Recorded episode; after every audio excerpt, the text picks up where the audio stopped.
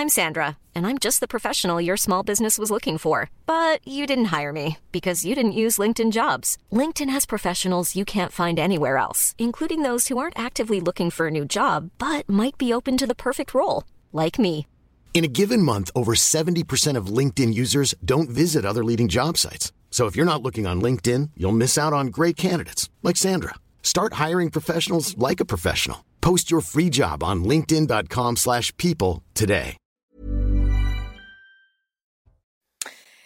Bienvenue à tous et bonjour à vous. Merci de votre fidélité. Voici le programme du jour. Quel est le point commun entre la chanteuse Vita, l'animateur Nico Saliagas, le chef Cyril Lignac ou encore le gardien du PSG Alexandre Letellier? Je sais que mes invités autour de la table ont déjà trouvé. Et vous? Outre le fait bien sûr que ce soit des personnalités connues, eh bien elles ont toutes été victimes de ce que l'on appelle désormais le homejacking, technique de cambriolage souvent avec violence. Nous allons en parler. Comment ces personnalités sont-elles visées et quels sont les réseaux en France à partir de 13h Un policier sera avec nous. Et puis la polémique, Luc Ferry après ses propos hier sur notre antenne sur Marine Le Pen qui représente selon l'ancien ministre la droite populaire et républicaine, ni raciste ni antisémite, la gauche est vent debout. Et puis les maires, les élus de terrain sont à portée d'engueulade, comme on dit. En réalité, ils sont à portée de choses beaucoup plus graves. Ils sont malmenés, menacés, insultés.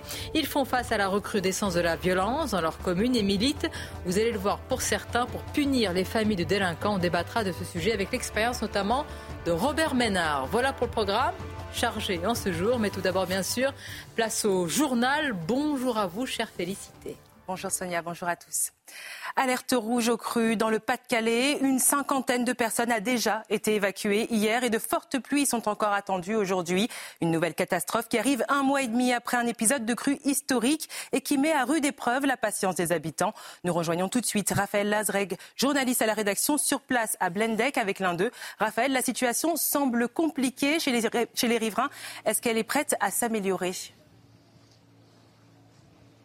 Ben, malheureusement, non. Je suis justement avec Francis qui habite ici à, Blandec. Francis, alors chez lui, vous voyez sur ces images, euh, l'eau n'est pas alors rentrée chez lui directement à quelques centimètres près, mais on est sur deux mètres dans son garage, deux mètres dans son jardin. Même si l'eau n'est pas rentrée chez vous, alors on vous parle. Est-ce que c'est une situation quand même compliquée? Ben, on n'a pas de revivre ce qu'on a vécu parce qu'on a été trois semaines sans électricité, sans chauffage. Et comment c'est pas c'est pas intéressant. Et là, là, ça remonte extrêmement. Puis un matin, j'ai plus de courant.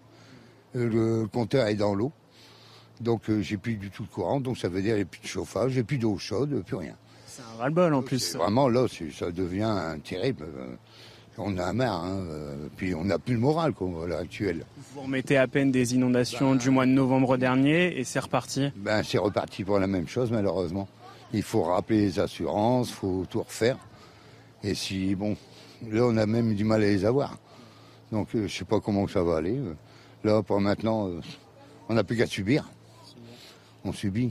Mais comme euh, Francis, 1450 personnes sont privées, d'électricité dans le Pas-de-Calais. La situation n'est pas prête de s'améliorer. Le Pas-de-Calais reste en vigilance rouge au moins jusqu'à ce soir.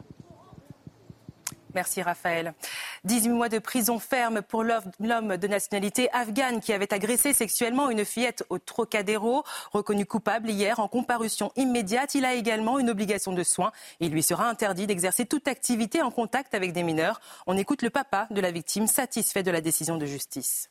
Je la trouve euh, très juste par rapport à euh, euh, ce qu'on lui reproche. Et j'espère que euh, ça va lui servir aussi pour lui, aussi de, de leçon. Et que j'espère qu'il ne va pas recommencer. Les logements sociaux en France, c'est un sujet qui fait débat. Dans la région lyonnaise, plusieurs communes ont été épinglées. Elles n'ont pas respecté la loi SRU relative à la solidarité et au renouvellement urbain. Conséquence, certaines villes ont reçu des amendes corsées. Pour d'autres, l'État va s'occuper des permis de construire. Voyons les détails de Kylian Salé et Maxime Leguet. C'est une reprise en main de la part de l'État. Dans ces sept villes de la région lyonnaise, la puissance publique a décidé de récupérer la compétence sur la délivrance des permis de construire pour les logements collectifs. Les maires réfractaires de ces communes ont fait part de leur réticence. Les communes qui, ont été reçues par la préfète ont, d'une manière générale, fait mention d'un certain nombre de, freins qu'ils rencontrent, euh, qui peuvent être des freins effectifs ou qui parfois sont des, des freins plutôt qui relèvent de la perception autour du logement social. L'argument avancé par l'État, la crise du logement, 2,5 millions de ménages seraient dans l'attente d'un logement social. L'État privilégie donc la construction de logements nouveaux pour répondre à cette crise. Pourtant, en France, une fois entrés dans ces logements sociaux, 9 Français sur 10 y restent toute leur vie. Une mobilité qui est de plus en plus faible. D'une année à l'autre, le taux de rotation dans ces appartements est inférieur à 8%. C'était l'essentiel de l'information. C'est à vous, Sonia. Merci beaucoup, chère Félicité. Justement, on va parler de ce sujet que vous avez évoqué dans votre journal, les logements sociaux. Est-ce qu'on peut expulser les familles de délinquants? Éternel débat, vous me direz. Il est au programme. Je salue pour en parler notre journaliste économique. Bonjour, le Guillot. Merci d'être avec nous et autour de la table. Naïma Fadel, bonjour. Merci d'être là. Bonjour Sonia. Kevin Bossuet, évidemment, bonjour. Olivier Dartigol, bonjour. Et Philippe Bilger, bonjour. bonjour. Meilleurs vœux. On ne s'est pas vu. Belle année. Belle année. Belle année. Avec vous. Bien. C'est une classe très sage, je trouve. Ça commence. Ah, ça commence. Peut-être parce qu'Elisabeth Lévy n'est pas avec nous aujourd'hui. je, la salue. Elle va revenir très, très, très bientôt.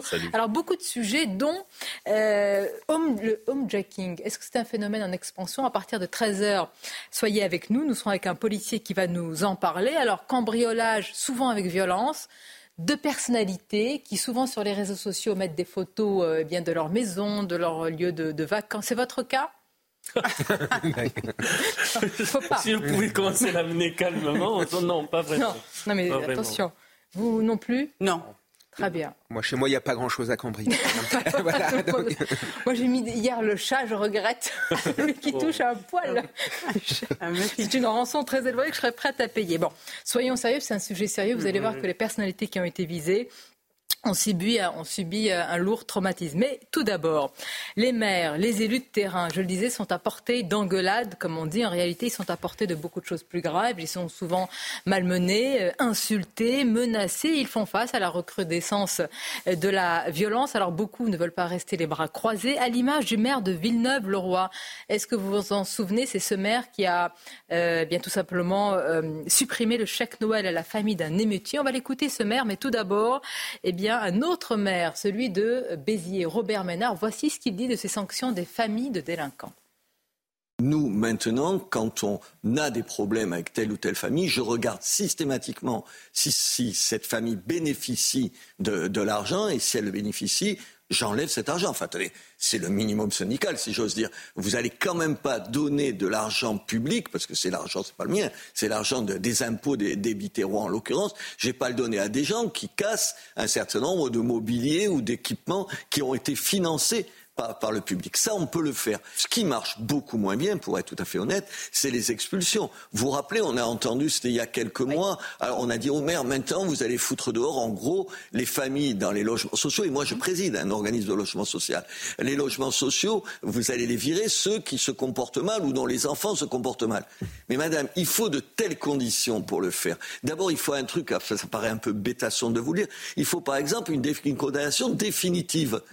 Mais en France, entre le moment où tu as fait une connerie et le moment où tu es réellement condamné, il se passe des mois pour pas dire plus. Donc il y a le sentiment pour les gens, les voisins et tout, d'une impuissance. D'une impuissance, puisque eux, ils se disent, il a fait ça, ils vont le virer. Et non, ils vont pas le virer. Quand vous, quand vous avez un logement social, vous bénéficiez d'une aide. C'est une aide, le logement social.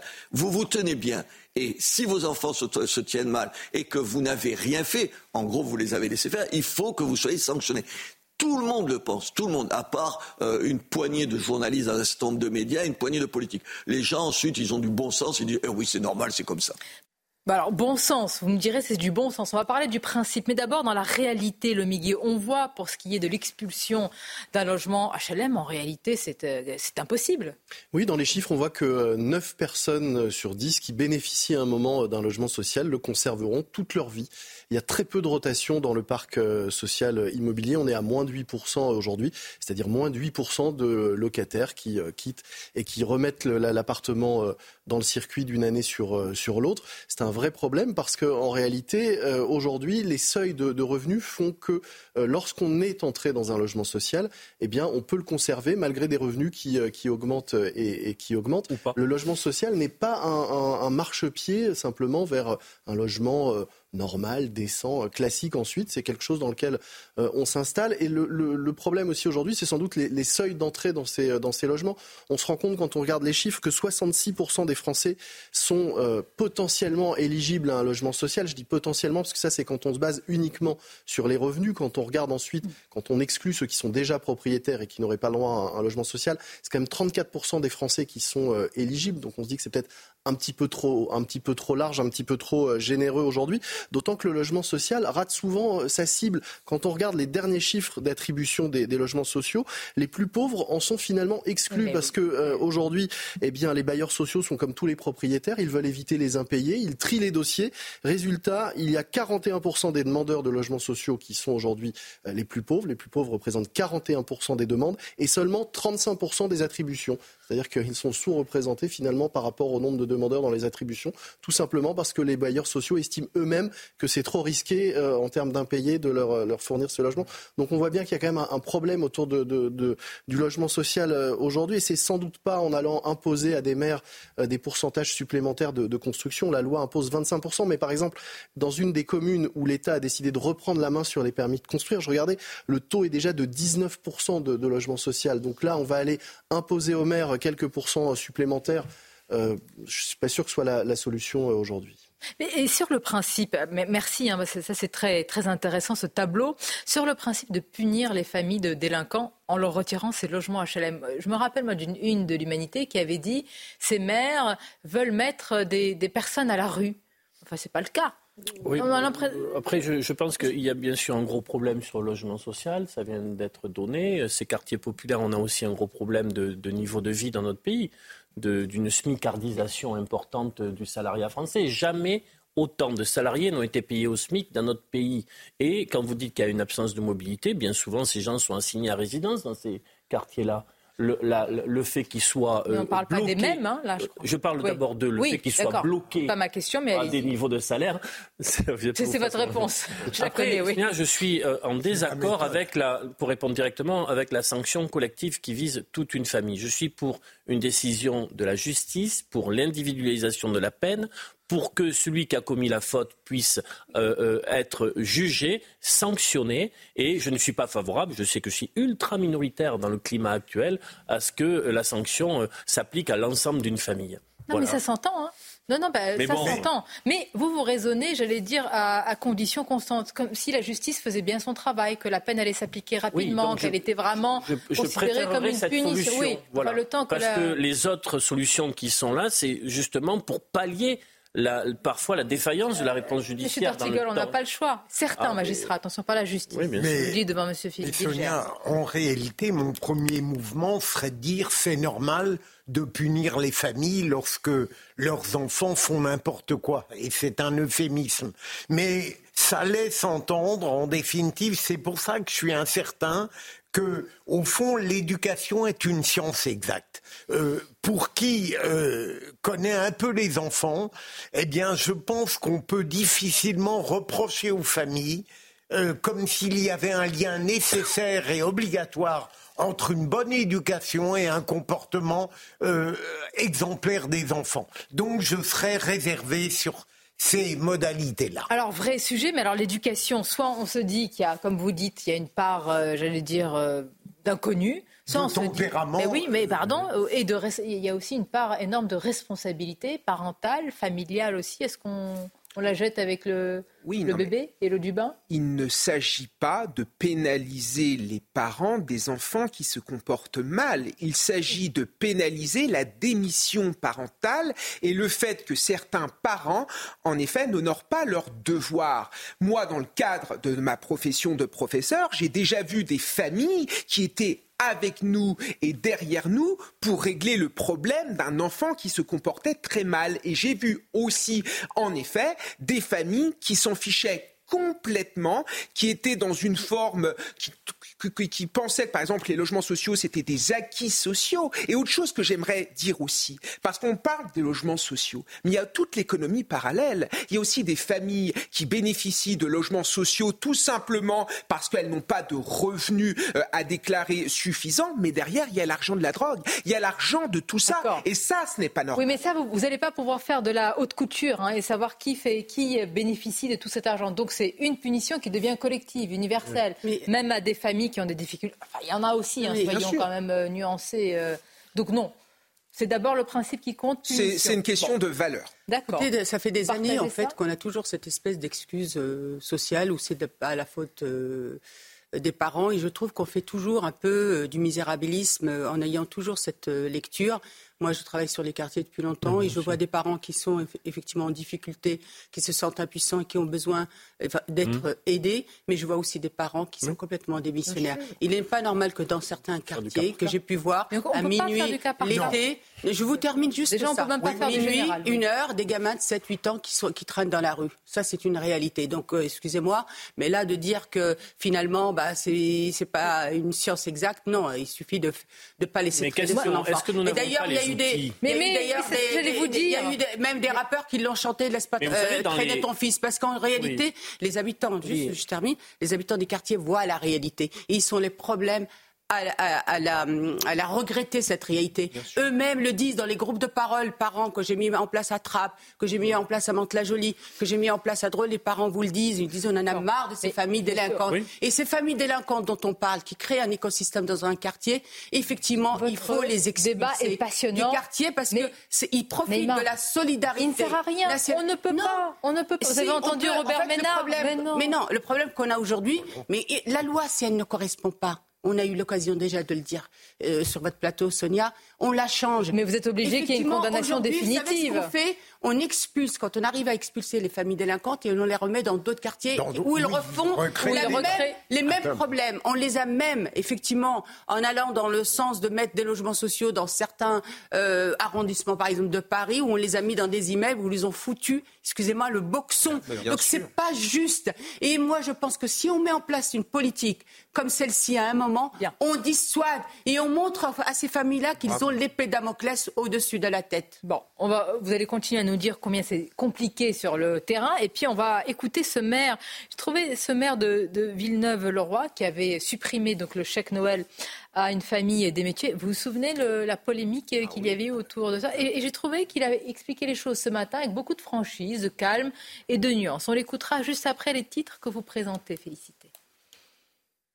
Policier a été traîné sur plusieurs mètres après un refus d'obtempérer lundi à Toulouse dans le quartier Bagatelle. Le chauffeur âgé d'une vingtaine d'années a été interpellé. Un homme gardé à vue pour le viol d'une septuagénaire. Les faits ont eu lieu lundi à Ozoir-la-Ferrière en Seine-et-Marne. La dame âgée de 75 ans a été violée chez elle quelques heures après le passage à la nouvelle année. Au Japon, l'heure est à la recherche de survivants après le séisme du Nouvel An qui a frappé le pays lundi. Les secours affrontent aujourd'hui une météo défavorable qui empêche la progression des investigations. Les maires, les élus de terrain, ils ont les mains dans le cambouis. Ils savent comment ça se passe. Ils savent. D'ailleurs, comme la maire de Romans-sur-Isère que nous avions ici même sur euh, CNews, Marie-Hélène euh, Toraval, j'aime beaucoup parce que je trouve que ce sont des paroles comment dire, à la fois tranchante tout en étant nuancée. C'est très compliqué de l'être. Dans la très difficile. Très difficile. On essaye de le faire sur le plateau. Vous, ben, vous y arrivez. Et, je trouve que le maire de Villeneuve-le-Roi y arrive euh, très bien également. Écoutons-le.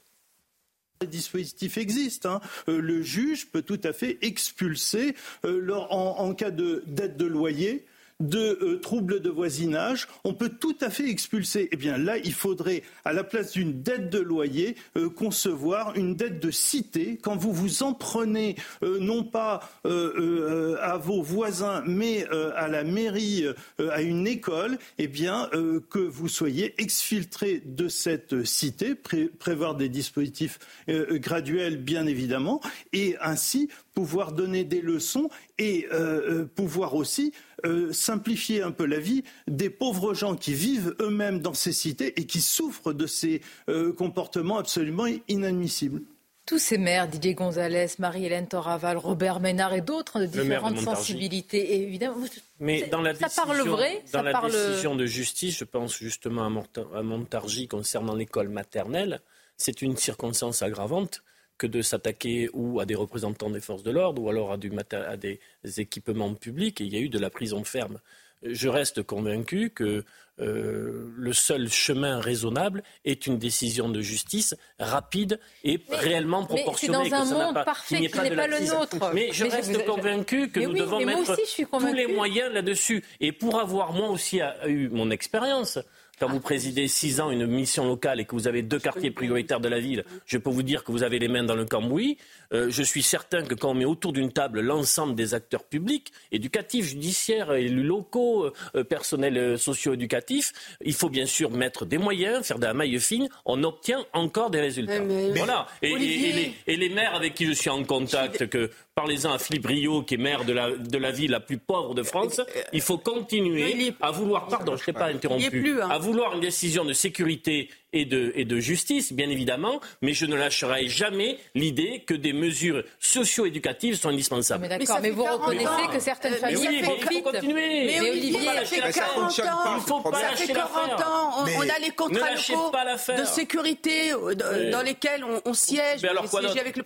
Non mais Olivier, il faut, peut-être changer de logiciel. Regardez le Danemark. Pourquoi, le Danemark Ça marche. Pourquoi, non Olivier, Olivier, des sociodémocrates danois. Oui, je bien hein, Pourquoi ils ont décidé une politique aussi ferme Pourquoi ils ont décidé que l'expulsion des familles délinquantes dont, euh, et de personnes qui ont fait des prisons des quartiers sans relogement Pourquoi ils ont décidé, notamment euh, au niveau des allocations familiales, de suspendre les allocations familiales. Attendez, très intéressant, Naïma Fadel, parce que Philippe Bilger a chichoté de manière ironique. Ils sont de droite, mais en fait. Ils sont de droite. Attendez, Cette social-démocratie, je la valide quasiment totalement. Attendez, attendez, pardonnez-moi. Pourquoi cette social-démocratie est très très importante? À prendre en exemple, en tous les cas, à analyser. C'est la réalité. Parce qu'ils ont compris qu'avec de telles, le réel d'accord, mais avec de telles mesures, ils répondaient aux aspirations de qui? Des classes populaires. Mais oui, en partie de gauche, etc. Et que nous, on n'a pas, ce logiciel, il n'a pas encore imprimé. En même temps, pas chez vous. Hein.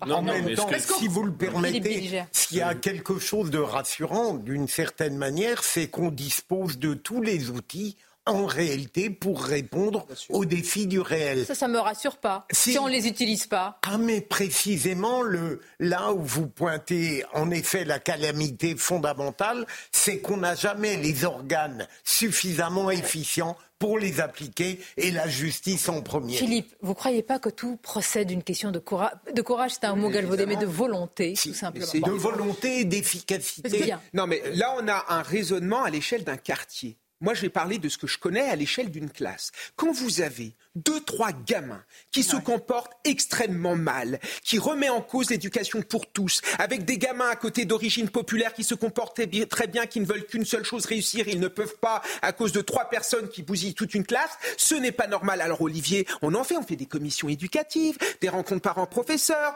parfois on, on, est avec l'assistance sociale, etc. Et quand on aboutit à rien, qu'est-ce qu'on fait? Ben moi, je suis désolé, on exclut de la classe. À un moment donné, toujours privilégier cette minorité qui se comporte mal contre cette majorité qui se comporte mal, c'est pas bien. Et que la gauche défende ça, la gauche défend, ne défende pas ça, non. Non, mais c'est pas toi, c'est pas vous, Olivier, que je pointe du doigt. Euh, évidemment, c'est l'idéologie que vous portez. Mais j'ai une question à vous poser, professeur euh, Bossuet. Euh, quand vous activez ce que vous venez de dire et que je connais un peu, on arrive encore pour certains obtenir des résultats ou absolument pas. Quand on n'en obtient pas, je suis d'accord avec votre conclusion, mais est-ce qu'il faut continuer à le faire pour essayer d'avoir des résultats. Ah, mais il faut essayer de le faire. C'est tout ce que je vous dis. Olivier D'Artigol a raison. Attendez, a, raison. Moi, je pense qu'il faut toujours jusqu'au bout ah, mais tout bien essayer. Mais, à un moment, ah, mais, non, mais attendez, tout à l'heure. Attendez, c'est pas nous qui sommes en train de subir. Il faut pas Neymar. Ah, non, non, j'ai pas dit ça. Neymar, je vais terminer ma phrase. place une loi qui sanctionne et qui conditionne. Et dans cette loi-là, quand les gens vont le savoir, quand les familles vont être conscientes qu'ils ont cette épée de Damoclès, je peux vous dire, qu'est-ce qui s'est passé durant les vacances qu'il y a un sursaut. Euh, je vous ai laissé, euh, vous écoutiez généralement, vous m'écoutiez quand je parlais. Euh, non, non. Qu'est-ce qui s'est passé? Non, non, je vais continuer à être sage. Je vous promets. Non, non, mais ce que, ce que je dis, et vous avez parfaitement raison, puisque vous l'illustrez par votre expérience, c'est que parfois il est facile de rester sur des principes, mais quand on subit les choses, ah c'est pas pareil. Ce que vous avez dit, le MIC, avec ceux qui ne peuvent pas bénéficier de ces logements, alors que quand même injustement peut-être qui remplissent les critères, ceux à qui ils sont donnés, mais dont les enfants sont délinquants, bon, c'est pas possible. On voit bien qu'il faut faire un peu, de, un peu de tri, un peu de ménage, si on pourrait dire, parmi certains bénéficiaires. Et, euh, et je rejoins aussi ce que disait le, maire de, Villeneuve-le-Roi, euh, qui euh, pensait évidemment aux familles qui subissent, qui, qui, elles ont besoin de ces logements parce que ce sont des personnes payées au SMIC ou parfois un peu plus et qui ont besoin pour se loger dans des bassins d'emploi où les prix de l'immobilier sont inaccessibles pour les classes populaires ou en tout cas moyennes. Ils ont besoin de ces logements et ils, sont, ils souffrent euh, d'une minorité qui euh, rend la vie insupportable et, invivable dans Quand ils vont voter Rassemblement national, on leur dit vous êtes raciste, vous êtes malpropre, vous votez mal, alors qu'on les pousse dans les bras du Rassemblement national. Bon, écoutez, regardez. Alors, il y a certains maires qui veulent aller encore plus loin. Regardez, la, comment dire. Oui. Le, le, une surenchère, oui. Une, bah, aller toujours plus loin. Une, une hiérarchie, moi j'appellerais ça pour être plus. Ça me fait penser, Sonia Vous savez quoi il faut, penser?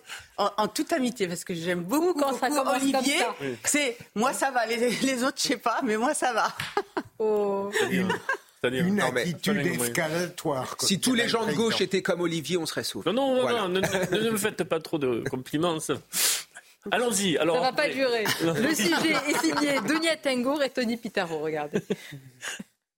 La sanction du maire de Villeneuve-le-Roi, Didier Gonzalez, a fait grand bruit fin décembre pour punir un jeune homme impliqué dans les émeutes de cet été et condamné à 12 mois avec sursis pour avoir dégradé le poste de police. L'élu a privé sa famille d'un chèque de Noël, une décision que le maire qualifie de dette de cité. Vous en prenez euh, à, la, à la cité elle-même, puisque quand vous brûlez une école, vous attaquez la mairie, etc., eh bien, vous puissiez euh, perdre le bénéfice de votre logement social. Comme Didier Gonzalez, de nombreux maires appellent à plus de fermeté, avec notamment l'expulsion des délinquants et de leurs familles des logements sociaux. C'est le cas de Xavier Melki, maire de Franconville. Comment moi j'explique à longueur de journée à des familles qui ne peuvent pas se loger, qui sont des honnêtes gens, que dans nos logements sociaux, eh ben à leur place, l'argent public finance euh, le logement de familles de délinquants. Avec ma collègue Florence Portelli, nous avons euh, saisi les, euh, les, députés du Val d'Oise et à ça, nous n'avons eu aucune réponse, même pas un accusé-réception. En septembre dernier, le ministre de l'Intérieur Gérald Darmanin avait donné pour instruction au préfet d'expulser les délinquants et leurs familles des logements sociaux. Une mesure ferme, affichée par l'exécutif, qui semble néanmoins très difficile à mettre en place, selon le témoignage de certains élus. Dans quelques instants, nous allons parler du remaniement. Mais hein vous allez voir à travers, euh, je veux dire, quel angle on va en parler, parce que je pense qu'à part un certain milieu parisien, tout le monde ne s'y intéresse pas. Mais j'ai, pour tout dire à nos téléspectateurs, je vous ai demandé qui était le ministre du logement, puisque nous parlions de logement. Personne. Si, je dis de Moi, je connais son prénom, mais je n'arrive pas à prononcer. J'étais dessus. Il a été je crois. Verriette. Verriette. Vous avez été aidé, vous, par un ami, là, j'ai vu. Pas du tout. Ah non, mais je vous assure, pas du tout. On va pas café. Merci, C'était Olivier Klein. Il est menacé, d'ailleurs, puisqu'il a fait partie des... Tout à fait de menacer. Il a eu des états Non, menacé. Il a eu des états d'âme. Voilà, exactement. Merci, le Guillaume. Le Ming est à suivre tous les matins sur CNews, une chronique claire, argumentée, ah chiffrée, etc. Ah oui, vous regardez le matin Oui, oui. Ah, bravo. Euh, moi, je, suis, euh, je suis levée à 5h30, 6h. ben, pareil. Donc, je vous me raconter autre chose Non, mais je. Et avec mon petit café. Bien. Voilà. À demain, alors. Vous regardez la grande interview Est-ce que vous regardez la grande interview Ah oui, toujours. Bon, Avec qui un était grand ce matin à Je la Hier, regarde, je la regarde sur, enfin, je l'écoute vous sur la aviez- route. Hier, c'était. Je l'ai. Ah oui, Il a euh, provoqué une petite polé- enfin, une polémique Ah, quand même. aviez Luc Ferry. Ben voilà, Eh oui. on va le réécouter. Vous allez me dire ce que vous en avez pensé. Est-ce que vous êtes choqué par ses propos? Non, Non. Pas du tout. non. Moi, je suis pas so- Mais choqué plus par le rien ne vous surprend. J'arriverai plus à vous surprendre en Olivier est de 2024. gauche, mais À pas tout de comme suite. les, les autres. Non, mais Merci d'être avec nous, Midi News, et surtout avec euh, nos invités, nos habitués, Philippe Bilger, Olivier D'Artigol, Naïma Fadel, Kevin Bossuet. Vous connaissez les tontons flingueurs Oui. Mais sauce euh, CNews, Façon j'allais dire. Hmm Ah, façon- éparpillé. façon- c'est Luc Ferry et Robert Ménard, très en forme en Ah ce oui. début d'année. Ah, vous allez les entendre, vous allez me dire ce que vous en pensez. C'est juste après le rappel des titres de Félicité. À Quimperlé, dans le Finistère, le pic d'inondation semble passer après de fortes pluies hier et dans la nuit. La situation est désormais sous contrôle. Le département reste toutefois en vigilance orange au cru. Gérald Darmanin en visite à Marseille depuis ce matin. Un déplacement axé sur la sécurité alors que la cité phocéenne a battu des records en matière de règlement de compte avec près de 50 personnes tuées dans de multiples fusillades sur fond de trafic de stupéfiants. Les policiers et les forces de sécurité auront droit à des congés et des primes pendant les JO. C'est ce qu'a annoncé la ministre des Sports, Amélie Oudéa-Castera, lors d'une interview télévisée. Merci. Vous féliciter. Alors on va parler des rumeurs de remaniement qui se font de plus en plus insistantes. Mais quelle différence au final, me direz-vous? Est-ce qu'on va changer l'un par l'autre, l'une par l'autre? J'ai vu déjà votre niveau euh, de connaissance du, du gouvernement tout à l'heure. Non mais moi j'ai une vraie... Enfin, me, me semble-t-il, pourquoi Emmanuel Macron ne renverse-t-il pas la table? Il ne va pas se représenter. Là, il pourrait marquer l'histoire d'une certaine manière. Pourquoi est-ce qu'il ne se, saisit pas de tous les leviers? Il ne fait pas rentrer des personnalités, par exemple la maire de Romans-sur-Isère, par exemple Robert Ménard, par exemple un maire communiste.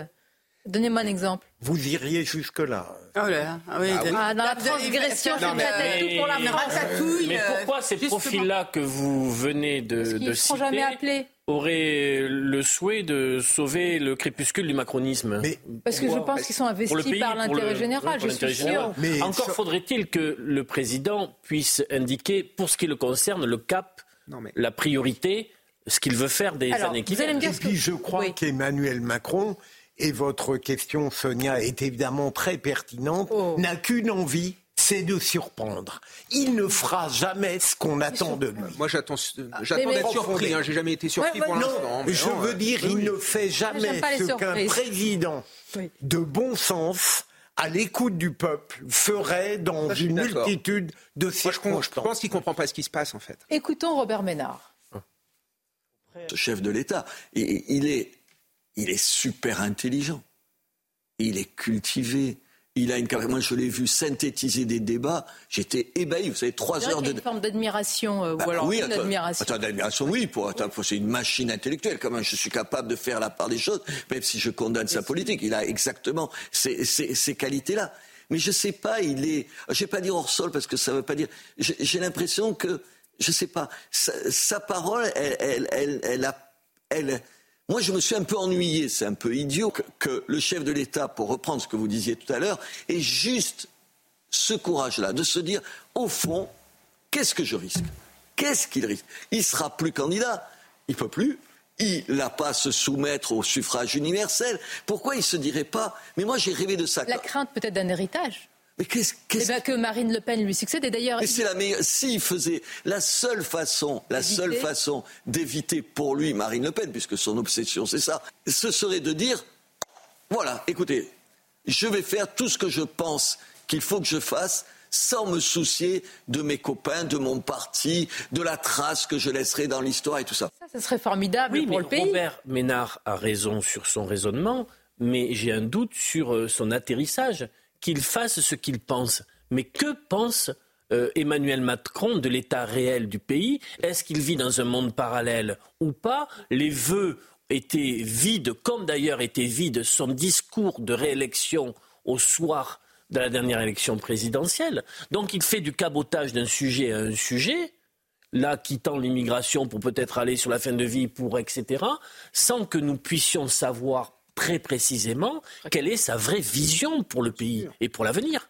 C'est un problème. Le paradoxe, c'est que, vous l'avez dit tout à l'heure, normalement, un président qui ne peut plus se représenter devrait être naturellement audacieux. Et j'ai l'impression que chez Emmanuel Macron, c'est au contraire une sorte de tétanie qui s'installe, comme s'il ne cessait de regretter qu'il prive la France de lui en 2027 et pendant ce temps-là, il ne fait plus fondamentalement quelque chose. Pour rejoindre ce qu'a dit euh, Olivier, je pense que c'est ça, en fait, son problème, c'est qu'il manque d'une vision et d'un cap. Mais et qu'il est, il a tendance, je crois, c'est le dernier. Et puis on sent bien que c'est le dernier qui a parlé, qui a raison, puisque à chaque fois il, se, il dit une chose, il se contredit. Donc c'est ça le problème. Il peut pas. En fait, il incarne c'est ce qu'il a mis en place. Bah, ce, en même temps, qui fait que ça l'empêche euh, d'être audacieux d'aller faire euh, une, une, une vision. Mais je vous assure, je veux dire, on allume la télévision, on voit la mère de Romans-sur-Isère, on voit Robert Ménard, on voit plein de maires, les mains dans le cambouis, qui sont prêts à faire plein de choses. Bien sûr. Moi, je pense que le problème d'Emmanuel Macron, c'est qu'il pense que si on va sur le terrain du RN, on renforce le RN. Alors que c'est strictement le contraire. Il faut voir ce qui s'est passé au Danemark, où la social-démocratie s'est mise à tenir un discours de droite et plus proche des milieux populaires et on a évité, en effet, l'élection euh, de l'extrême droite. Et le problème d'Emmanuel Macron, je pense, c'est qu'il ne comprend pas ce qui se passe et qu'on ne lui dit rien non plus. Il est enfermé avec son petit cénacle, il est complètement coupé et c'est là où on se rend compte, en effet, que le macronisme, finalement, c'est le camp des gens qui ont réussi et des heureux de la mondialisation et tout ce qui est en dehors, ça ne rentre pas dans le logiciel idéologique. C'est comme ça qu'il se euh, définit. C'est en dehors de ce cercle, eh bien, c'est la déraison etc. Alors qui est en dehors de ce cercle aujourd'hui? Bah, Pour Robert Ménard, il n'y a plus personne. Et pour Luc Ferry, non plus. Ils y incluent hmm. Marine Le Pen. On va arriver au propos de Luc Ferry et ce qu'ils ont déclenché sur les réseaux sociaux. Mais tout d'abord, Robert Ménard sur Marine Le Pen. Marine Le Pen, elle n'est pas républicaine. Comment tu peux dire ça? Enfin, tenez-moi, peu importe, vous votez Pendant pour des Années, ça a été oui, bah, moi, je pensais que les gens étaient devenus un peu plus sensés. Vous pensez que le programme de Marine Le Pen aujourd'hui, il est plus à droite que le problème euh, d'une partie du RPR euh, de M. Pasqua des années 80. Mais vous relisez deux minutes. Mais bien sûr que non. Peine aujourd'hui, elle mène bien sa barque. Elle dit des choses. Elle dit des choses. Elle est moins allumée qu'un Jean-Luc Mélenchon, quand même. Ça saute aux yeux. Enfin, même à l'Assemblée nationale, ces députés se, se comportent quand même un peu mieux que les députés de la France insoumise. Ça saute aux yeux pour n'importe qui et de bonne foi. Pourquoi on le dit pas? Pourquoi ça nous coûte tant de dire que ce sont des bonnes nouvelles pour la France. Vous savez, parce que ça contribue à la normaliser et c'est une crainte. Mais moi, je suis ravi qu'elle se normalise. Mais attendez, elle a autant de légitimité à être chef de l'État que qui que ce soit. Ensuite, on décide qui est le meilleur pour la France. Moi, un certain nombre de réponses de Marine Le Pen, je les trouve pas bonnes. Je trouve qu'il faut d'autres réponses. Mais elle a honnêtement aucune raison d'être comme ça mis hors la loi. attendez, avant de réagir à Robert Ménard, Luc Ferry, Peut-être que c'est plus surprenant, la seconde couche. Réécoutons Luc Ferry hier à la grande interview, puis vous allez voir ce qu'il a déclenché. Je ne pense pas que Marine Le Pen soit fasciste. Je la connais un peu. Je sais très bien qu'elle est ni raciste ni antisémite. Je suis désolé de dire ça à mes amis intellectuels de gauche qui veulent à tout prix dire c'est le nazisme qui revient. Regardez Madame Belloni en Italie. C'est pas le fascisme qui est revenu en Italie. Bon, voilà. Donc tout ça est assez ridicule. Marine Le Pen, c'est la droite populaire et républicaine. C'est pas. J'ai l'impression que vous me décrivez Jacques Chirac. Mais elle est moins à droite que Pandro et Pasqua en 70. Voilà, c'est la vérité. Et, ça n'a rien à voir avec l'extrême droite. L'extrême droite, elle était antisémite, elle était raciste. définition de l'extrême droite d'ailleurs bah, L'extrême droite, c'est bah, dire comme l'extrême gauche, l'extrême droite était révolutionnaire. Factieuse. La révolution, elle était factieuse, elle assassinait les opposants, elle voulait prendre le pouvoir par les armes et par la violence, elle était antisémite et raciste. C'est absolument pas le cas de Marine Le Pen qui n'est ni antisémite ni raciste et qui est évidemment républicaine. Maintenant, on peut avoir, moi j'ai des désaccords avec le Rassemblement national, mais beaucoup plus sur le plan économique que sur le plan euh, moral ou politique. il faut arrêter de dire que c'est que c'est le fascisme et que c'est l'immoralité. C'est pas vrai. C'est simplement faux. Et les 42% qui ont voté pour elle savent que c'est faux. Et donc quand, quand on insulte ces gens-là, on les renforce. à la limite, on va les rendre racistes si on continue. Voilà, c'est idiot comme raisonnement. Cette espèce de moralisme débile euh, des intellectuels de gauche est fascinant pour moi. Oh que n'a-t-il pas dit? Mais c'est une évidence. Bah euh, euh, Luc Ferry est un philosophe et pourtant il a toujours su parler dru et vrai sur certains sujets. Là, j'ai l'impression que on ne peut pas dénier la validité de sa pensée si on accepte à la rigueur de faire un partage entre la personnalité de Marine Le Pen et le Rassemblement national. Moi, je n'interdis à personne de dire que, par exemple, au sein du Rassemblement national, il peut encore y avoir des nostalgiques de périodes horribles de notre histoire. Mais Marine Le Pen, elle est évidemment pas raciste, elle n'est pas antisémite. S'il fallait en prendre un exemple, sa rupture politique avec son père, qui n'était pas si facile à accomplir, eh bien, elle l'a faite. J'entends, mais vous êtes un honnête homme, donc vous analysez. J'essaye. Mais oui, mais parce que vous n'avez pas vu, et d'ailleurs, ça serait tombé sous le coup de la loi, de paroles racistes et de paroles antisémites. Donc vous analysez cela avec le bon sens. Mais politiquement, reconnaissez que c'est une perche tendue. C'est-à-dire, c'est même plus la normalisation, c'est la banalisation. Elle a commencé en 2023, fortement. Et elle est parachevée par des anciens ministres qui le disent tout à fait et qui le pensent et qui le disent. Oui, ça vous paraît normal, mais regardez toutes les réactions à gauche, Kevin oh. Possuy, justement. Ah ça va vous faire plaisir. Alors, qui a réagi euh, Alors, on commence. Ah bah, ah Olivier bah, Faure. Ah, la dédiabolisation ne suffisait pas. La droite passe en mode légitimation du RN en en faisant un parti républicain et populaire. Le racisme est une invention des intellectuels de gauche. Le programme du RN, celui de feu euh, RPR, et les CV sont envoyés directement à Marine Le Pen. C'est lamentable. Thomas Porte, Luc Ferry, l'homme qui appelait les policiers à tirer à balles réelles sur les manifestants, ça c'était euh, quand il y avait eu, vous vous souvenez, les, gilets jaunes, et il s'était excusé d'une parole malencontreuse, dresse les louanges de Marine Le Pen, la bourgeoisie prépare son alliance avec l'extrême droite, ils sont prêts à tout pour conserver leur privilège de caste, la bourgeoisie. Ah. Est-ce qu'on euh, on remet encore pour euh, Kevin Bossuet une réaction On a ce qu'il faut? On a ce qu'il faut, allez-y. Non, mais très franchement, j'ai l'impression que la gauche, aujourd'hui, vit dans une, fiction, une partie de la gauche. Et une partie de la gauche n'existe que parce qu'en face, ils essayent elle essaye de créer notamment du fascisme, du racisme, etc. Mais honnêtement, quand vous écoutez Jordan Bardella, quand vous écoutez Marine Le Pen, il n'y a pas une once de racisme, il n'y a pas une once d'antisémitisme. Moi, je suis moins gêné par le discours de Jordan Bardella que par celui de M. Faure, qui, par exemple, dit que le 7 octobre est un prétexte pour l'extrême droite de Netanyahou. Là, moi, ça me pose un véritable problème il y a une rupture, en effet, avec la République. Et globalement, ce que, ce, que je, ce, que je comprends derrière le discours de Luc Ferry, c'est qu'on va progressivement vers une union des droites. Quand vous prenez tous les gens de droite, globalement, ils sont d'accord avec le, programme régalien de Jordan Bardella et Marine Le Pen. Pas le programme économique. Pas le programme économique. Et c'est pour ça que si Jordan Bardella et Marine Le Pen veulent en effet euh, élargir leur électorat, il va falloir qu'ils travaillent sur le programme économique, justement. Moi, euh, Olivier expliquez-moi quelque chose, il y a quelque chose que je n'arrive pas à comprendre. En Italie, je m'y intéresse beaucoup. Et j'ai beaucoup suivi comment euh, Giorgia Meloni est arrivée au pouvoir. On a entendu tout sur elle néo-fasciste, nazi, etc., etc. Elle est arrivée au pouvoir. Bon. Mais... Elle fait une... Après, chacun juge. Est-ce que ceux qui ont vu Giorgia Meloni arrivée au pouvoir en lui faisant le procès de la fascisation et qui font la même chose avec Marine Le Pen. Ils pensent que les mêmes choses ne vont pas produire les mêmes effets. Ceux qui connaissent un peu la vie politique italienne comme vous savent y compris qu'elle ne vient pas directement du post-fascisme, mais qu'elle est passée, que son cheminement intellectuel vient du Berlusconi, qu'elle elle, était membre de gouvernement. Bon, c'est un itinéraire euh, euh, spécifique, j'ai envie de dire.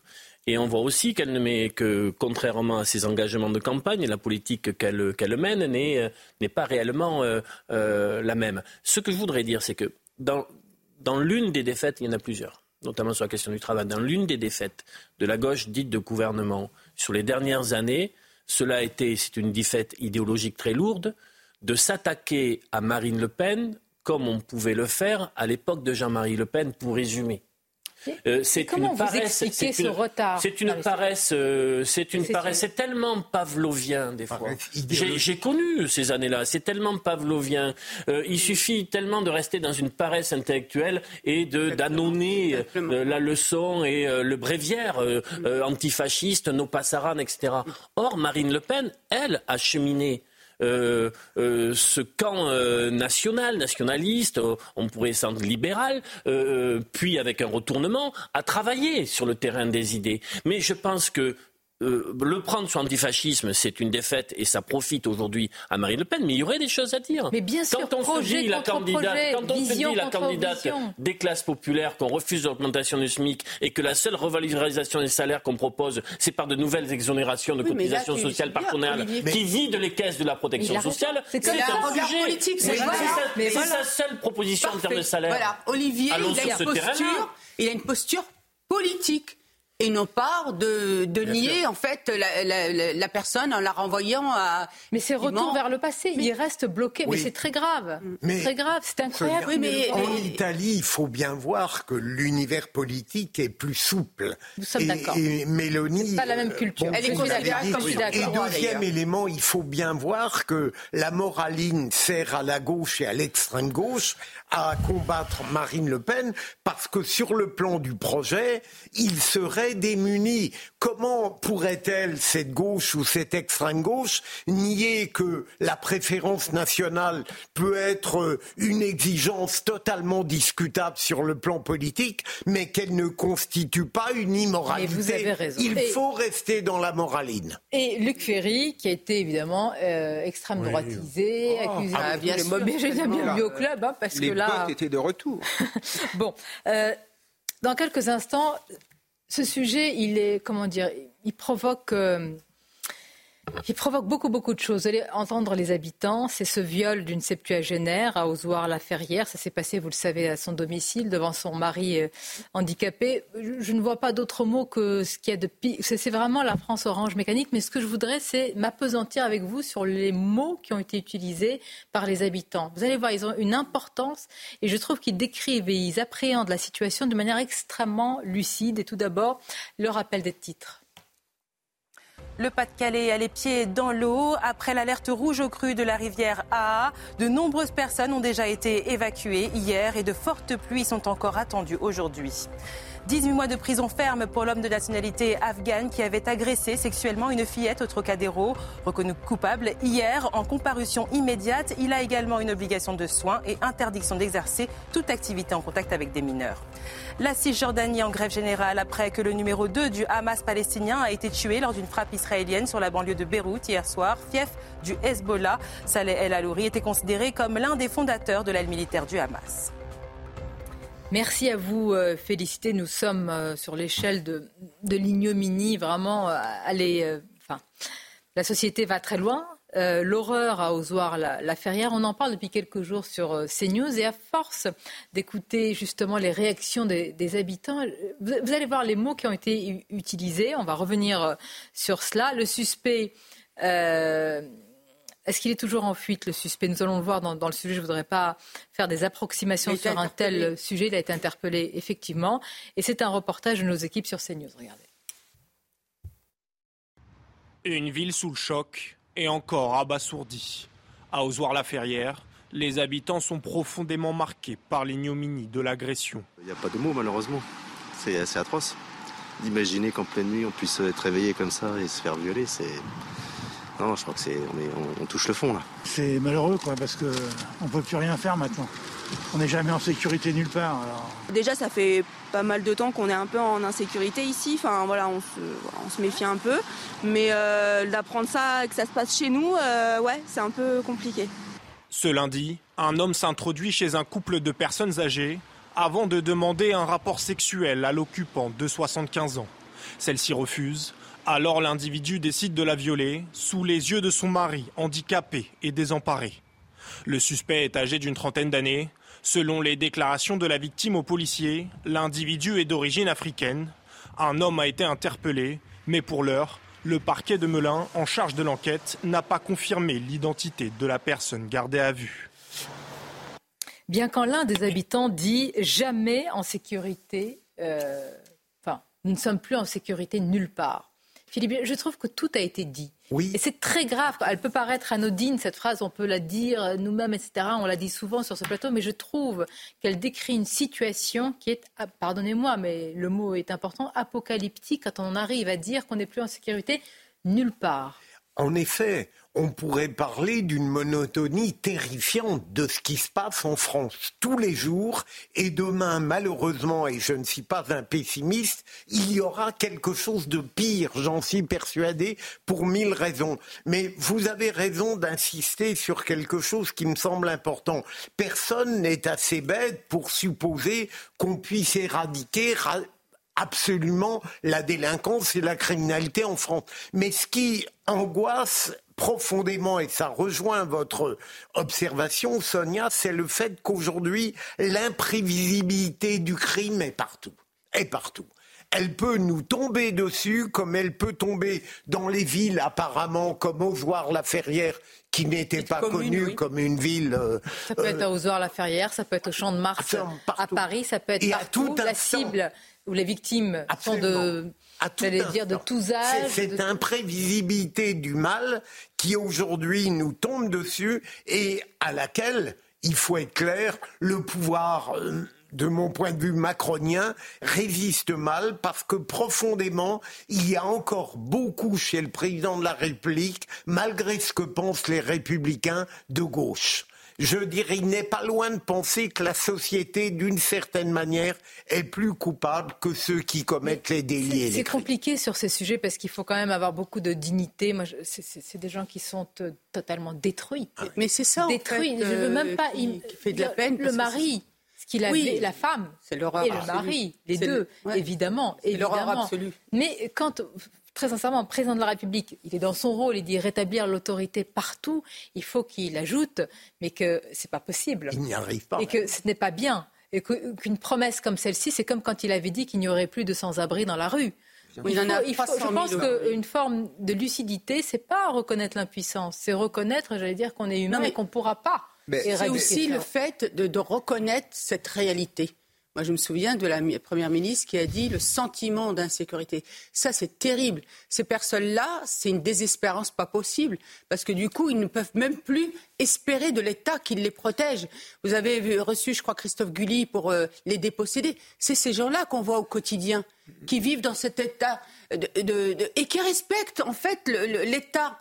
Euh, de droit, qui respectent la police, qui respectent, qui n'oseront même pas se faire, excusez-moi, justice. Mais merci de ça qui est terrible. Christophe Guilluy, les dépossédés qui le sont, dépossédés économiquement, mmh. culturellement, etc., et qui aujourd'hui se réfugient dans les bras de Marine Le Pen. Alors peut-être on, on les, par conviction, on les, traite de fascistes, d'extrême droite. Mais tout se tient, tout ce que nous avons évoqué comme euh, sujet se tient. Non, mais les Français attendent un discours de vérité.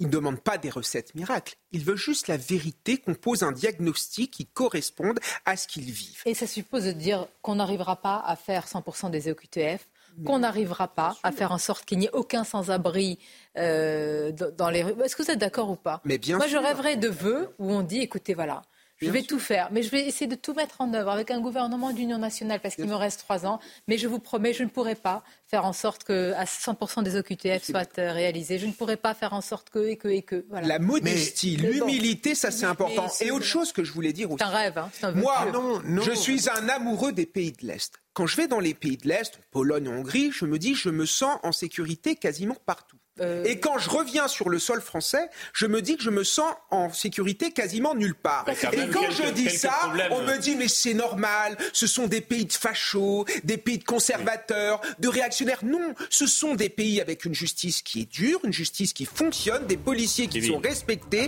et des gens qui respectent l'autorité, les figures d'autorité. C'est ça la communauté dans ces pays pour qui la vie est très dure et pour qui euh, la répression. Bon, allez voir en ah Pologne, euh, on va marquer une pause.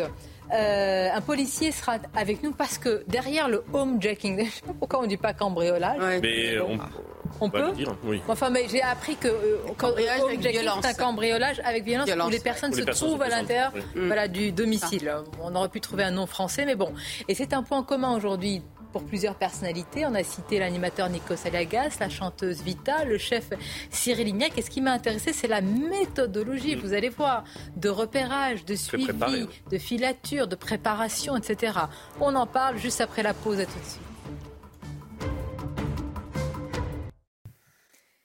Midi News, la suite, merci d'être euh, avec nous. Dans quelques instants, bon, bah, vous connaissez la réponse maintenant, le point commun entre la chanteuse Vita, l'animateur Nico Saliagas, le... qui d'autre euh, le chef, euh, Cyril Yannack, encore un footballeur, le gardien du PSG Alexandre Letellier, tous bon, sont des personnalités et ont été homejackées, comme on dit. Elles ont été victimes d'un cambriolage violent, véritablement, avec des séquelles, avec des traumatismes. On va en parler avec euh, nos invités et en partie avec Grégory Joron qui nous a rejoint. Bonjour à vous, secrétaire général unité SGP Police. Beaucoup de questions à vous poser sur la méthodologie, sur les réseaux.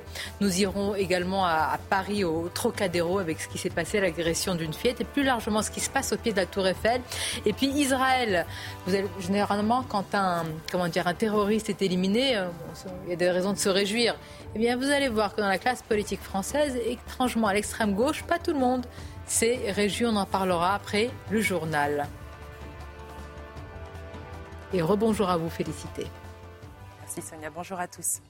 Après l'attaque fatale du Hamas dans la banlieue de Beyrouth, fief du Hezbollah pro-iranien, Israël se prépare aujourd'hui à tout scénario. On rejoint tout de suite Régine Delfour, notre envoyée spéciale à Tel Aviv en Israël.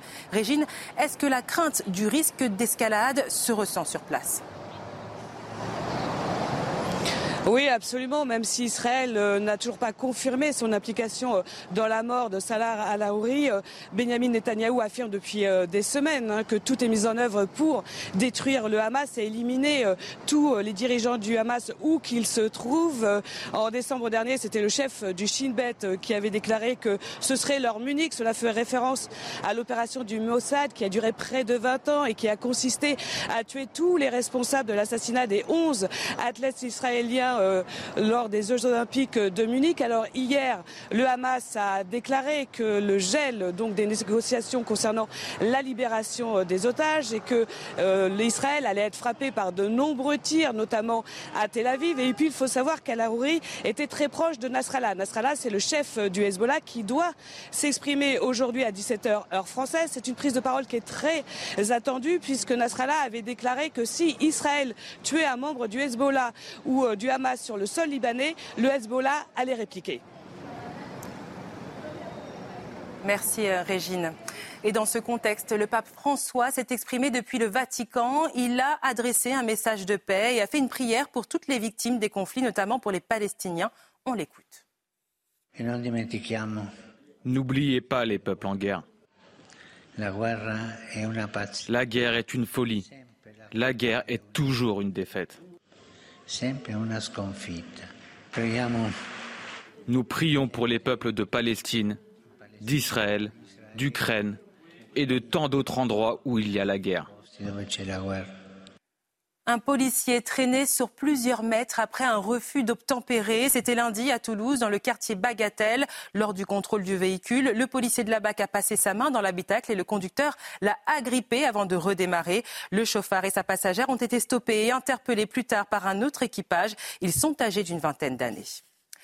Alerte rouge au cru pour la rivière A dans le Pas-de-Calais. De nombreuses personnes ont déjà été évacuées hier et de fortes pluies sont encore attendues aujourd'hui. Une nouvelle catastrophe qui arrive un mois et demi après un épisode de crue historique et qui met à rude épreuve la patience des habitants. Du côté de la commune d'Arc, l'eau continue de monter, tout comme l'inquiétude des habitants. Reportage de Raphaël Larzreg et Aminata Demphal. Et ça, c'est les nappes phréatiques, malheureusement. Et qu'est-ce que vous voulez faire? Malheureusement, euh, mais moi, si je peux revendre, croyez-moi, je vais le faire. Parce qu'on est en retraite tous les deux, euh, tout est payé, mais bon, c'est plus, c'est pas vivable. Je peux pas, on peut pas faire ça tous les ans. Si ça arrive tous les ans, qu'est-ce qu'on va faire?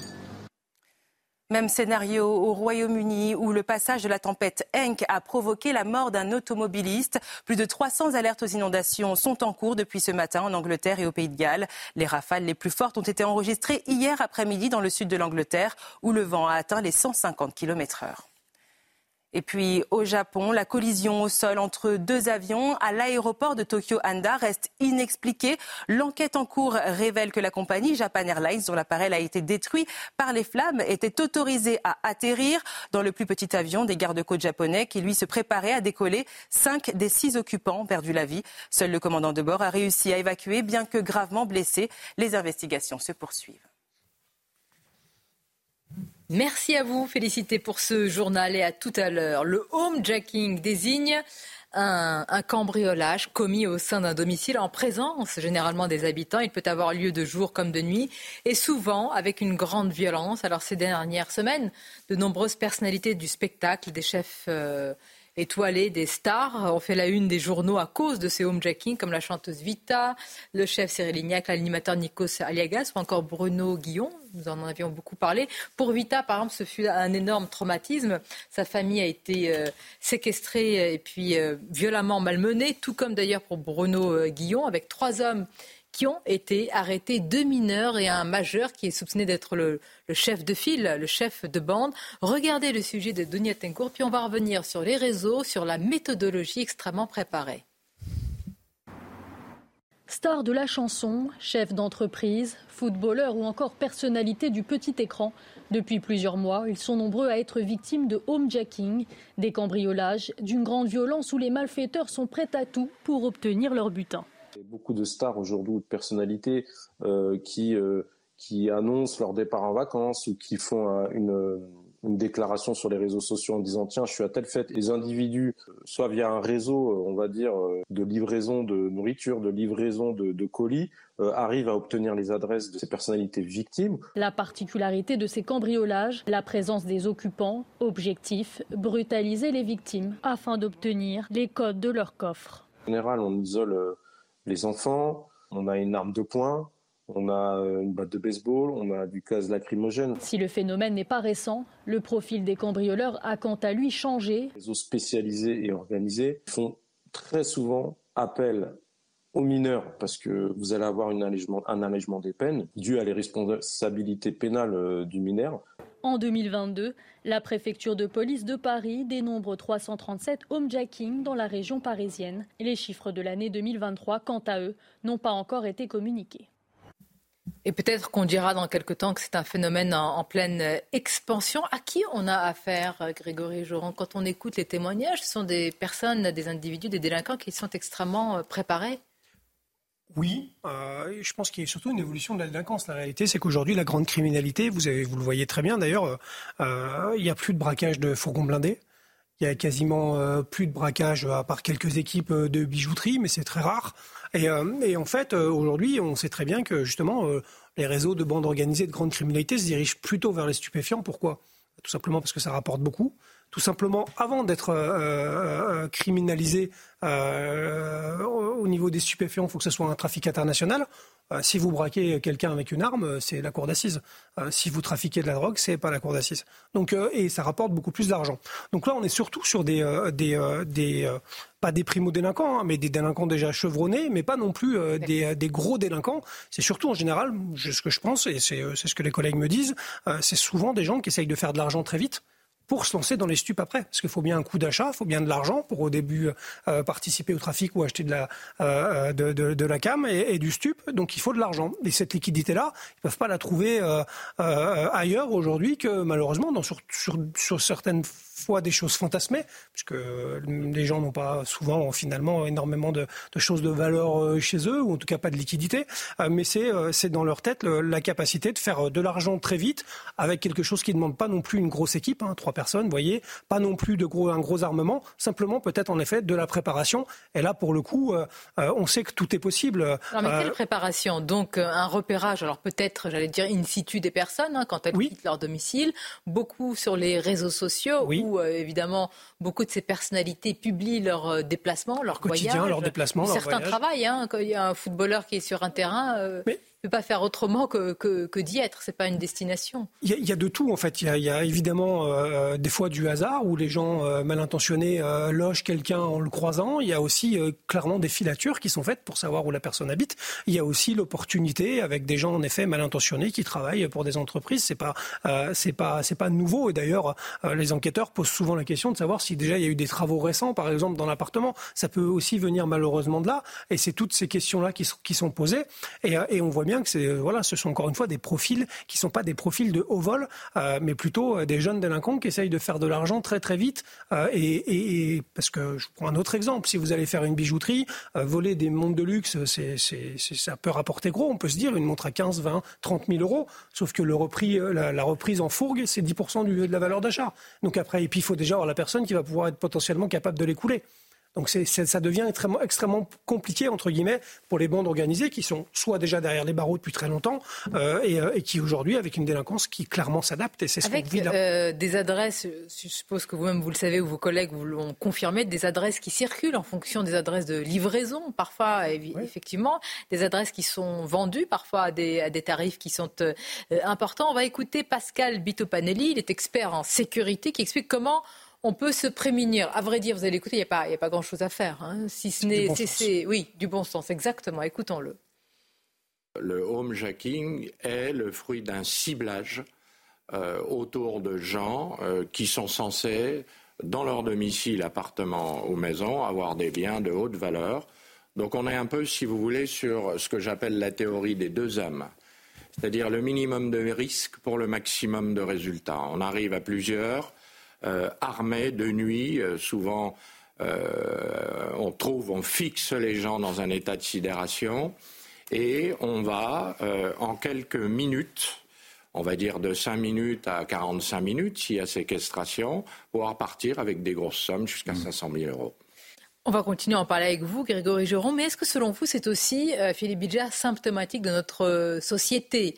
Où tout s'expose, tout se montre, parfois aussi les, belles voitures, les bijoux. Je pense à Kim Kardashian avec ce qui s'était euh, passé. je ne dis pas que ces personnalités ont, montré leur intérieur et ce qu'elles possédaient, mais enfin, est-ce que cette société aujourd'hui de, l'apparence, de tout montrer, c'est un petit peu le revers de la médaille? Sûrement une forme de narcissisme qui n'hésite plus à montrer ses biens à cultiver une apparence, mais il y a quelque chose dans ce qu'a dit Grégory Geron qui, d'une certaine manière, me rassure, c'est que la multiplication de ces agressions graves vient du fait aussi que la police pour les autres agressions d'appropriation, a réussi non pas à les tarir, entendons-nous, mais à les diminuer sensiblement. Mais il y a quand même une hantise, c'est-à-dire évidemment d'abord un cambriolage, c'est toujours euh, traumatisant. et difficile à vivre, mais un cambriolage quand vous êtes dans la maison, c'est ça que je ne comprends pas.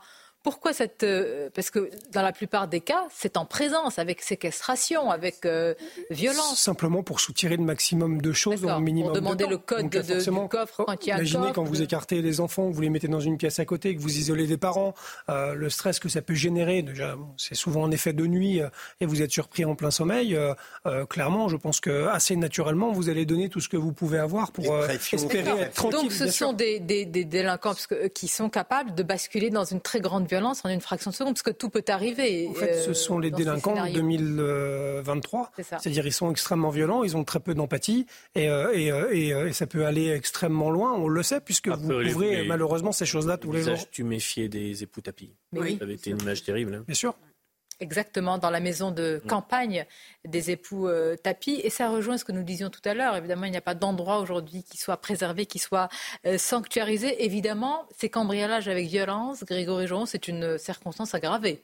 Quand les personnes sont oui, euh, déjà, déjà, de nuit, c'est même normalement une légitime défense particulière. C'est-à-dire, qu'est-ce qui peut se passer si euh, l'une de ces personnes est armée. Euh, c'est une présomption de légitime défense pour le coup. C'est quasiment un des deux seuls cas. Euh, si vous êtes attaqué de nuit chez vous et que vous défendez votre domicile, vous êtes présumé comme étant en légitime défense. Je parle en espérant qu'on n'aura pas une jurisprudence qui vous demandera d'être proportionnel, Exactement. quand vous êtes agressé. C'était arrivé, c'était arrivé à un agriculteur de mémoire qui avait défendu son domicile et c'est sa fille en effet en tirant euh, je ne comprends pas pourquoi ces, voleurs, ces délinquants prennent le risque de se, je comprends, mais de se retrouver en face quand même des, propriétaires, euh, c'est un risque que tout parte dans un. Bien sûr, mais bon, c'est un risque. Enfin, je veux dire, ils arrivent, ils sont trois en général, deux ou trois, enfin souvent trois. Euh, ils, sont armés. En pleine nuit. Ils, voilà, ils arrivent en pleine nuit. Le risque, il est quand même assez mesuré. Je veux dire, il y, a, il y a une forme de, de, de, de ça a été le bon terme. Les gens sont figés, ce qui est logique. Sidérés. Euh, et sidérés. Donc, euh, donc forcément, c'est c'est beaucoup plus facile. Je veux pas dire que le risque est. Et, et si, c'est un risque mesuré, clairement. il y a peu de chances qu'il tombe sur un combattant équipé au pied de son lit et qui va au pied, euh, au pied levé euh, pouvoir affronter trois personnes, dont plusieurs armées. et puis peut-être aussi euh, la présence des, comment dire, des propriétaires est, est importante parce qu'avant, enfin, les coffres n'étaient pas aussi blindés, armés aujourd'hui que des coffres forts dans les maisons qui sont véritablement comme des coffres de banque pour certains. Oui, et puis on a besoin du code. Je, hein, pense que je pense qu'ils veulent, ils veulent encore une fois, c'est le, but du jeu, c'est d'avoir toutes les options possibles à portée de main. Donc euh, de la liquidité, des bijoux, euh, tout ce qu'ils peuvent rafler qui, euh, qui, a de la valeur et qui est facile à refourguer. voilà, c'est exactement l'idée. Donc si on n'a pas les gens en face de nous, ça va être compliqué de fouiller des appartements. et, et c'est pas du tout leur spécialité pour le coup. Leur spécialité, c'est d'arracher vite, fort et, et, de, et, de, et de partir avec le maximum de valeur. Mais Grégory, quel est le profil en fait? Parce que vous avez une idée du profil? C'est c'est ce que j'ai dit tout à l'heure. En général, c'est souvent plutôt jeune, je pense, et pas des, pas des délinquants de haut vol. Euh, comment ils, enfin, euh, non, il n'y a pas encore un profilage. Non, mais bon, c'est souvent les, forcément des, euh, des jeunes ici de, de, de, de, quartiers difficiles par la force des choses, puisque c'est un profil délinquant. Je le répète, mais ça, c'est des collègues de, de, brigade de répression du banditisme qui me l'ont dit. Souvent, c'est l'action qui va mener justement au coup d'après, c'est-à-dire qu'il leur faut de l'argent. Mmh. À un moment donné, si on veut se lancer dans le trafic de stupes, il vous faut de l'argent. Ou vous commencez par le bas de l'échelle et euh, mais finalement, quand vous arrivez déjà avec un pédigré, vous avez fait quelques homejacking, euh, c'est aussi euh, des chevrons que vous mettez sur l'épaulette. C'est malheureux, mais ça marche comme ça. Et, et, ensuite, vous arrivez avec une, somme en liquidité parce que c'est cette, cette. Donc c'est en lien avec le. On va, continuer à en parler. C'est en, plus de... général la marche qui amène vers le trafic. 480 homejacking en, en 2022. Le rappel dit, on va continuer à en parler puis élargir sur ce qui s'est passé là récemment au Trocadéro à Paris. À Quimperlé, dans le Finistère, le pic d'inondation semble passer après de fortes pluies hier et dans la nuit. La situation est désormais sous contrôle. Le département reste toutefois en vigilance orange au cru. Gérald Darmanin en visite à Marseille depuis ce matin. Un déplacement axé sur la sécurité alors que la cité phocéenne a battu des records en matière de règlement de compte avec près de 50 personnes tuées dans le multiple fusillade sur fond de trafic de stupéfiants. Au Japon, l'heure est à la recherche de survivants après le séisme du Nouvel An qui a frappé le pays lundi. Les secours affrontent aujourd'hui une météo défavorable qui empêche la progression des investigations. Merci Félicité. À, tout à l'heure, je voudrais quand même vous raconter. Euh, enfin, c'est homejacking. Voilà comment ça se passe pour la chanteuse Vita. Il fait encore euh, nuit, c'est même la, pleine nuit. Trois hommes masqués et armés de battes de baseball s'introduisent sur la terrasse de leur maison euh, dans les Hauts-de-Seine. elle est avec son mari et leurs trois enfants. Les cambrioleurs les surprennent dans leur sommeil, les séquestrent le temps euh, du vol. Euh, alors les malfaiteurs repartent avec. Alors là, ils sont repartis avec un, butin, si je puis dire, hein, des sacs de luxe, des bijoux d'une valeur de, de 20 000 euros. Pour Bruno Guillon, ça a été particulièrement euh, violent également, avec l'enfant qui a été séquestré dans une chambre et j'allais dire sans que le père ou la, mère ne puisse voir ce qui, se passe. Donc véritablement, et sous, la menace d'un pistolet, d'un marteau en septembre dernier. Donc voilà, pour les parcours de, délinquants. Euh, comment, dans ces cas-là, euh, j'allais dire, réagir euh, Grégory Joron, vous êtes sous... Il n'y a rien à faire. Non, non, mais réagir, c'est important pour, pour les victimes. Il n'y a rien à faire. Malheureusement, mis à part collaborer en espérant qu'ils repartent très vite et il n'y a pas grand-chose à faire. Je veux dire, si vous n'avez pas de système d'alarme, si euh, euh j'ai pas, euh, voilà, si vous n'êtes pas encore une fois euh, combattant, aguerri, équipé, et si vous imaginez, vous cochez tous les tous les soirs en déposant de l'armement autour de vous, en disant bah tiens, si ça arrive ce soir, je serai à peu près prêt. Je crois qu'humainement, on est on n'est pas fait pour ça et heureusement malheureusement c'est voilà ce qu'on doit ce qu'on doit surtout faire c'est mener l'enquête retrouver les individus et être, et être intraitable. Hein. Allez-y, Philippe Bilger, une question. Grégory Geron, est-ce que les modalités très, très dramatiques de ces crimes n'expliquent pas aussi le remarquable euh, taux de réussite de la police qui en interpelle beaucoup après? Oui, alors, enfin, si, d'ailleurs, je précise ce qu'il y a à faire, c'est essayer de malgré tout d'être très attentif, essayer de récolter le, récolter le maximum de détails pour pouvoir donner aux enquêteurs. C'est bien facile à dire quand on est dans, soit en état de choc, euh, soit, soit en état de stress, etc., etc. Mais pour autant, tous les détails pourront aider justement nos enquêteurs qui sont, pour le coup, vous avez raison, M. Bilger, euh, des enquêteurs de haut vol sur ce genre de, euh, de faits et qui ont un taux d'élucidation plutôt, en effet, extrêmement, extrêmement intéressant. Et, et il faut le saluer. Je voudrais préciser, parce que là, et le, le titre peut prêter à confusion, les cambriolages de stars se multiplient. Nous n'en parlons pas parce que ce sont des stars. Nous en parlons parce que c'est un phénomène qui est en pleine expansion, qui interroge sur la manière dont on suit certaines personnalités forcément plus connues que d'autres et qui s'exposent et qui sont exposées. Mais évidemment, cela participe d'une, ambiance, d'une délinquance générale et de violence euh, augmentée. C'est le cas. Je voudrais insister sur ce qui s'est passé au Trocadéro, parce qu'après on va euh, élargir sur l'insécurité qui règne au pied de la Tour Eiffel. Et ça rejoint ce que vous disiez, Philippe Budger, est ce que disait l'un des habitants tout à l'heure qu'on a écouté, c'est-à-dire il n'y a plus aucune zone qui est préservée. Là, c'est vraiment le cas. Que vous soyez dans la campagne, dans une commune reculée, si je puis dire, au plein centre d'une capitale, eh bien, là, nous parlons d'une agression sexuelle d'une fillette de 7 ans. Ça s'est passé au Trocadéro à Paris. L'homme a embrassé de force. C'est une agression sexuelle. Cette petite fille sur la bouche, euh, cet homme, c'est un Afghan de 25 ans. Il dit ne rien se souvenir euh, du tout. Alors, il a été condamné. Ça s'est passé très rapidement. Il a été condamné cette nuit. Les détails avec Célia Barotte. Le tribunal de Paris a décidé euh, de condamner cet homme de nationalité afghane à 18 mois de prison ferme et à 12 mois avec sursis. À sa sortie de prison, il a l'obligation de se soigner, notamment au sujet de son addiction euh, à l'alcool. Il a l'interdiction pendant trois ans d'exercer une activité en lien avec des mineurs et il devra verser à la victime la somme de 1000 euros de dommages et intérêts, une condamnation approuvée par le père de la fillette.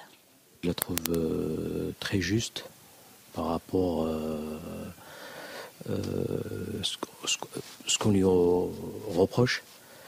Et j'espère que ça va lui servir aussi pour lui, lui aussi de, leçon.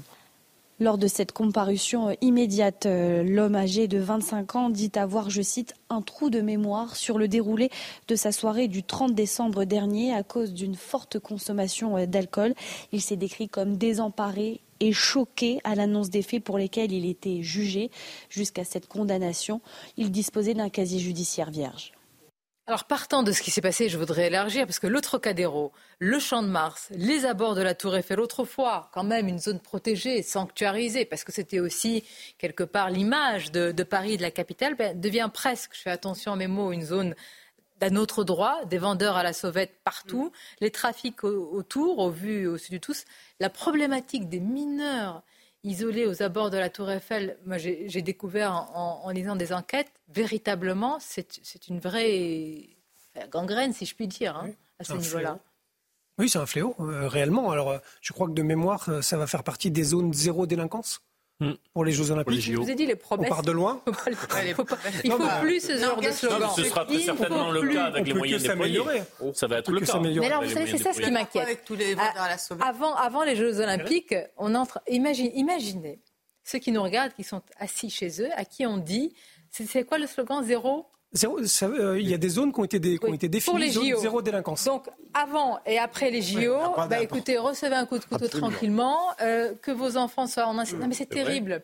Parce que le message est envoyé, c'est-à-dire pendant les JO, on va tout faire, on va, on va tout faire pour que ça se passe bien, puis après on verra. Hein. Mais Sonia, c'est comme rétrospectivement lors des émeutes, on a dit que la justice a bien fonctionné le citoyen aimerait que ce soit toujours le, cas. Non, mais surtout s'il y a des zones zéro délinquance, ça veut dire qu'il y a de l'autre côté des zones 100% délinquance et qu'on l'accepte alors.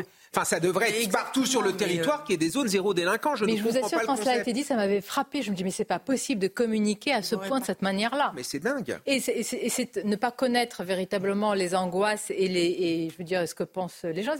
Les Jeux Olympiques, à mon avis, hein, mais peut-être que les téléspectateurs et ceux qui nous regardent pensent autrement. Je pense qu'ils n'y pensent pas matin, midi et soir. Ne nous en, parle pas. Il faut que ce soit une belle vitrine. On a même le, sentiment qu'on est, euh, qu'on ne sera pas en fait euh, concerné, puisque de toute façon, avec tout ce qui va être mis en place sur, euh, sur Paris, avec les fameux QR codes, avec les zones où vous ne pourrez pas circuler librement, je pense qu'on se sent même voilà, ça sera peut-être des JO qu'on a envie que ça réussisse. Mais... en tout cas, apparemment, même sans les Parisiens. Donc vous imaginez les gens qui habitent en province. Ah bah, ceux qui ont les moyens, ils vont partir. Mais euh, pour éviter tout ça, comment vous expliquez, Grégory Geron, cette, euh, cette zone-là? Pour ceux qui viennent à Paris, c'est mmh. quand même c'est ce qui fait illuminer les, yeux, la Tour Eiffel, le Trocadéro, le Champ de Mars. C'est devenu l'une des zones sur laquelle il y a de plus de d'ailleurs d'incidents, de violences et, on en parle plus sur notre quand, antenne. Quand, vous y passez, euh, c'est quand même pas très, c'est pas la plus belle image de Paris euh, qu'on a envie de donner, euh, clairement. Enfin, c'est une, une, image désastreuse. Et au-delà de ça, on a une vraie difficulté. Vous l'avez dit, on a cette difficulté des mineurs non accompagnés ou mineurs isolés. C'est pas nouveau, mais mais je veux dire, c'est un phénomène qui de toute façon n'est pas tari du tout et plutôt progresse. Et, et, et clairement, c'est c'est c'est des délinquants qui risquent pas grand-chose, hein, voire même rien du tout. Déjà, ils ont la la, minorité, pour ce réel ou prétendu, réel ou prétendu ouais, euh, parce que euh, déjà il y a ça. Euh, ensuite, ils ont ce statut clairement qui, qui, les protège aussi au-delà de la minorité, c'est d'être d'être des migrants qu'on va aussi protéger. Et donc on est pour nous en tout cas.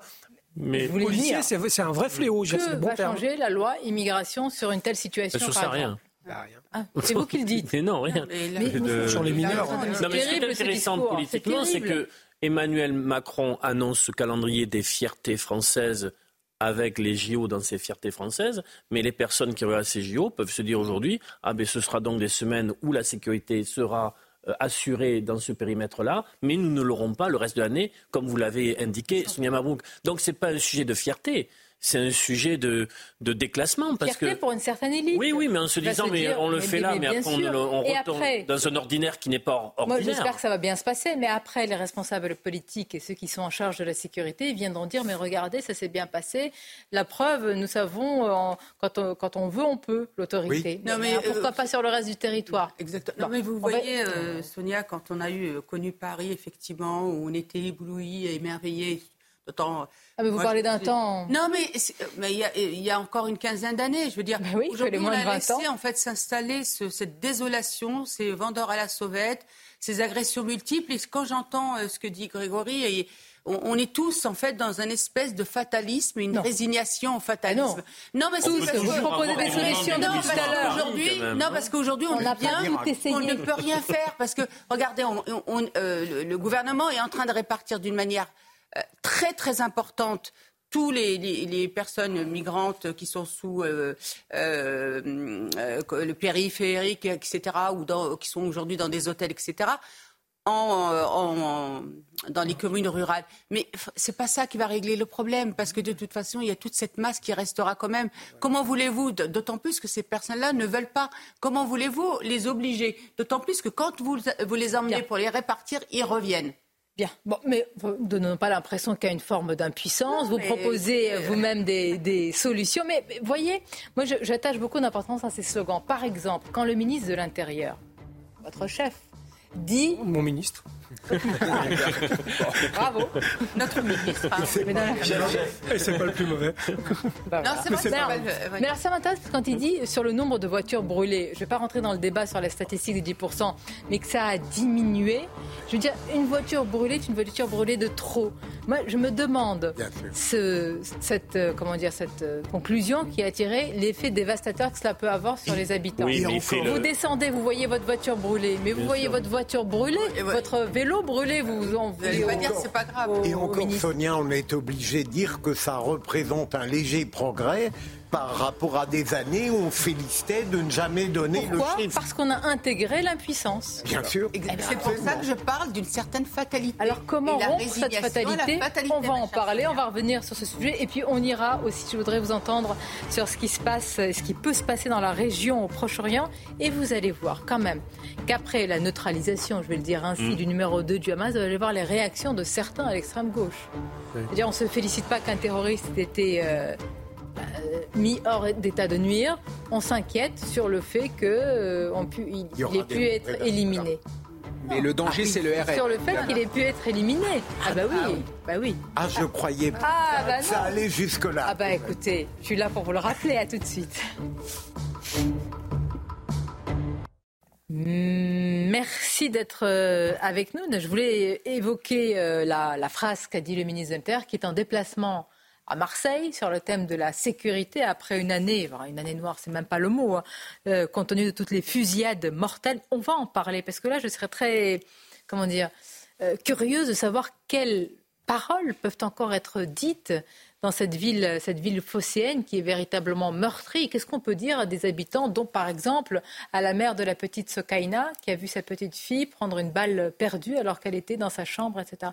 quelle puissance de mots, quand les actes ne suivent pas, on peut encore tenir. On va en parler après le rappel des titres de félicité. Un policier a été traîné sur plusieurs mètres après un refus d'obtempérer. C'était lundi à Toulouse, dans le quartier Bagatelle.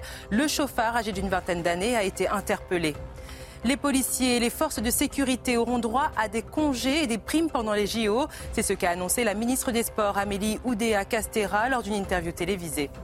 La Cisjordanie en grève générale après que le numéro 2 du Hamas palestinien a été tué lors d'une frappe israélienne sur la banlieue de Beyrouth hier soir. Fief du Hezbollah, Saleh El Alouri, était considéré comme l'un des fondateurs de l'aile militaire du Hamas vous féliciter. Je vais lancer un très gros travail sur les livraisons de drogue. Pas moi, le ministre de l'Intérieur. Je vous rassure, ça ira pas très loin avec moi. Tout ça. Les Uber Sheet. Euh, bah, écoutez, euh, très bien. Alors, euh, la, question facile, mais je vous, depuis notre place de journaliste, elle est facile. Que ne l'avez-vous fait avant, monsieur le ministre? Mais bon, probablement qu'il va que vous allez continuer, vous sur le terrain surtout, euh, Grégory Joron. Mais restons sur la phrase sur les voitures brûlées. Philippe Bilger, au lendemain euh, du, euh, du réveillon, venir dire, écoutez, il y a, je ne sais plus le chiffre exact, tant de voitures brûlées en diminution de 10%. Moi, je me dis, mais à qui parlent ces gens? Vraiment, mais sans, sans démagogie, à qui parlent-ils? Mais c'est invraisemblable depuis des années et j'avais l'impression d'être non pas le seul à m'émouvoir, il y en avait un certain nombre, mais la majorité semblait accepter cette idée qu'il y avait une sorte de tradition et qu'au fond il était normal de brûler des voitures. Et j'ai l'impression, ça rejoint ce que vous disiez tout à l'heure, Sonia, c'est que on a un pouvoir qui, dépassé par les événements, a décidé d'administrer des catastrophes. C'est-à-dire, on sait qu'en réalité, on va avoir des voitures brûlées et que personne n'est capable de rappeler que ça n'est pas totalement normal. Il a raison. mais, oui, il a complètement raison, Philippe, sauf que faut être juste. C'est pas ce pouvoir-là. Ça fait 40 ans. Ah non, mais bien sûr. D'ailleurs, dès les années 80, ça, ça, a débuté à Strasbourg. Oui, enfin, hein, mais c'est pas pour autant qu'il faut continuer. Quand on fonce vers un mur, on klaxonne non, mais... on accélère. Non, mais je suis, je je suis d'accord avec vous, mais bon, voilà, comme on a l'habitude quand même de nuancer et d'être, en tout cas, de tendre à être juste. C'est vrai que le ministre Darmanin sincèrement, moi qui ai été délégué du préfet pendant des années, j'ai jamais vu un ministre qui se mouille autant la chemise. Il faut être honnête. Mais je le reçois très souvent et on lui peut, comment dire, il y a une, volonté. Mais moi, c'est les mots m'ont vraiment interpellé. Vraiment, 745 voitures brûlées. Je dis pas que un dispositif sécuritaire de mémoire 90 000 eh fonctionnaires euh, des forces de l'ordre. Je crois que c'est jamais arrivé. Policiers et gendarmes sur la même soirée, c'est jamais arrivé. C'est une appropriation du territoire mm. quand on brûle des véhicules comme ça. C'est de montrer qui est le, le comment dire, la, bataille des zones, des Il faut se, rappeler aussi, c'est que ce 31 décembre, notamment sur Paris, était un, était un test grandeur nature concernant des dispositifs de sécurité pour les JO. C'est-à-dire que ce qu'on nous a dit concernant ce qu'on nous a on va vivre à l'aune des JO, en fait. On va arrêter de respirer en Au moins les Champs-Élysées, les choses se sont. Il faut le dire, sinon c'est désespérant. Euh, se sont plutôt bien passés, concernant, contrairement, je dis plutôt bien, en termes de tendance. mais on sera, mais que nous sommes sur le quai de la gare en train de dire que le train est arrivé à l'heure. Formidable. le fait qu'un ministre de l'Intérieur, le soir au final du 31, dise ça s'est mieux passé que l'année dernière, quand bien même ce mieux n'est pas satisfaisant dans un état de droit, et on ne doit pas trouver sa voiture brûlée le hein. lendemain matin, que voulez-vous qu'il fasse On a montré hier, Kevin, on a montré les images. Euh, non, mais il communique. à Berlin. Mettez-vous à la place de la personne qui a vu sa voiture Bien sûr. Il a l'impression de ne pas exister. Ah, enfin, c'est ça, c'est l'invisibilité finalement des petits Grégory, ce qu'on aimerait... On peut à la place des 500 autres qui d'habitude ont une voiture brûlée qui n'ont pas eu ce soir-là. Oui. Par oui, exemple. ne réagissent pas de la même manière. je, fais, un peu de provoque, je fais exprès. Mais, mais simplement, parce que la réalité, quelle est la bonne communication. S'ils ne ah, communiquent pas, je l'ai. Si, si, écoutez, euh, braves gens, ne pouvez pas dormir tranquille. Il va y avoir de la casse comme d'habitude, mais je ne m'y résous pas et je dis qu'une voiture brûlée est une voiture brûlée de trop. Et je ne peux pas me féliciter d'une diminution, telle euh, importante. Voilà. J'en suis le responsable, mais je ferai la prochaine fois. C'est son état d'esprit en plus. Notre futur ministre de l'Intérieur. Non, non, non, non, pas de problème. S'il vous plaît. En réalité, on ne peut même plus réclamer le bien, mais se contenter du moindre mal. de dire les choses est extrêmement. Non, mais euh, Grégory, ce que l'on remarque, c'est que c'est à coup de dispositifs vraiment conséquents aujourd'hui qu'on arrive à maintenir et obtenir des résultats. J'aimerais dire un mot là-dessus, parce qu'on a fait 90 000 agents. Alors, euh, je ne sais plus combien de policiers, parce que c'est toutes forces de sécurité mm. confondues. C'est euh, c'est du jamais C'est énorme. C'est un dispositif énorme. Donc évidemment, la, nuit a été, c'est vrai, plutôt calme. Moi, des retours terrain que j'ai euh, de départements parisiens où d'habitude c'est quand même plutôt compliqué. Là, globalement, ça a été une nuit assez calme. On n'a pas eu, euh, rappelez-vous, des images qui avaient choqué ma collègue euh, lynchée à Champigny un soir de Saint-Sylvestre, par exemple. On a, on a eu 44 blessés légers. donc c'est 44 aussi blessés légers de trop, évidemment. Mais pour autant, je veux dire, c'était une nuit globalement calme. Au prix de quoi? Au prix d'un engagement qui est extrême, énorme, hmm. hors norme, qui vient clôturer une année 2023 pour les forces de l'ordre qui est hors norme, compliquée, épuisante, avec une année 2024 qui s'annonce sans les événements imprévus, déjà épuisante et déjà extrêmement pénible. Quand je vois la déclaration de la ministre des ah. Sports qui nous explique des primes et des congés supplémentaires, mais pardon, en fait, l'idée c'est d'avoir beaucoup moins de congés. non, mais je veux dire, l'idée c'est justement de nous restreindre des congés. Donc je comprends, je comprends pas réellement sa, euh, sa sortie. Euh, Peut-être qu'on aura un peu plus d'éléments euh, rapidement, parce que c'est pareil. On nous, les JO, ça s'anticipe.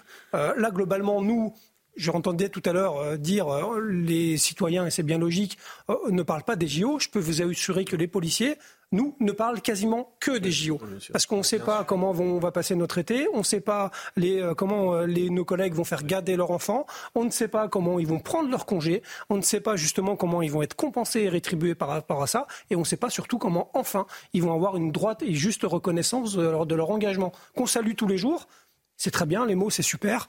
Euh, des preuves d'amour, ça ferait vraiment beaucoup plus plaisir. et reconnaissons que, Gérald Darmanin, en tous les cas, dans les mots et dans certaines actions, il a la, volonté. Mais c'est vrai qu'à Marseille, c'est même pas une année noire, c'est même pas une année sanglante. Sur le bilan, il laisse sans voix et surtout quand il y a eu des événements si dramatiques que ce qui Je cite souvent en exemple ce qui s'est passé pour euh, cette petite fille parce que je trouve mm. D'abord, tout le monde trouve que c'est terrible, mais si vous voulez, ça a visé exactement ceux qui veulent s'en sortir. C'est-à-dire cette petite fille, Sokaina, était étudiante en droit, elle était en train de réviser dans sa chambre, une chambre d'enfant, et quand la mère est arrivée sur place, après cette balle qui a traversé la paroi, la mère a dit, mais, enfin, elle a dit après tout cela, parce qu'évidemment, elle a découvert une scène de guerre et sa fille, euh, malheureusement, au sol, elle a dit, mais on n'est pas en Colombie ici. Mais bien sûr. Et j'ai trouvé que cette phrase était très révélatrice, la même que l'habitant qui avait dit tout à l'heure aucune zone n'est épargnée. Il suffit de ces mots qui sont, semble-t-il, comme ça, presque ordinaire, Kevin Bossuet, qui disent beaucoup d'une forme de désespérance. Mais ça dit beaucoup sur la désespérance et ça dit aussi beaucoup sur la richesse que l'on trouve en banlieue. Moi, j'y vais tous les jours, mais c'est formidable. Des gens issus de l'immigration qui aiment la culture française, qui aiment les valeurs de la République, qui veulent s'en sortir, qui se sacrifient pour que leurs enfants puissent faire des études et qui veulent vivre paisiblement dans le respect du droit. Et ça, heureusement, c'est la majorité. Et ce qui est insupportable, c'est quand on parle des banlieues, on parle toujours de cette minorité qui fait n'importe quoi et avec vis-à-vis des politiques une volonté finalement de ne pas agir, de ne pas faire pour stigmatiser. Mais la non-action, ça stigmatise qui Ceux qui veulent réussir et ceux qui sont attachés au mérite républicain. Et c'est ça qui est dramatique. Euh, je voudrais évoquer alors là, nous sommes dans un moment d'incertitude réelle, parce que souvent, on a eu peur, on a parlé de la crainte d'une régionalisation, d'un embrasement, mais là, véritablement, je crois qu'on en est à un point très très important de bascule, semble-t-il, après l'élimination du numéro 2 du Hamas, qui a été euh, neutralisé. Il a été au Liban par une frappe attribuée à Israël. Je prends ces précautions oratoires alors que l'on sait, hein, je pense qu'il n'y a pas beaucoup de, de doute, mais c'est ainsi. Israël ne l'a pas et ne le reconnaîtra euh, jamais. Euh, mais le risque de régionalisation du conflit, lui, est réel. Comment va réagir le Hezbollah? Son chef, euh, Nasrallah, va parler tout à l'heure. Mais tout d'abord, on va écouter. Alors, deux éléments dans notre débat. On va écouter le chef du Hamas. Euh, du bureau politique du Hamas, Ismaël Agnier. Et puis, je voudrais vous montrer les réactions, puisque vous n'êtes pas au fait de toutes les réactions, Philippe Bilger, d'une partie de, la gauche en France. Tout d'abord, Ismaël Agnier, on l'écoute.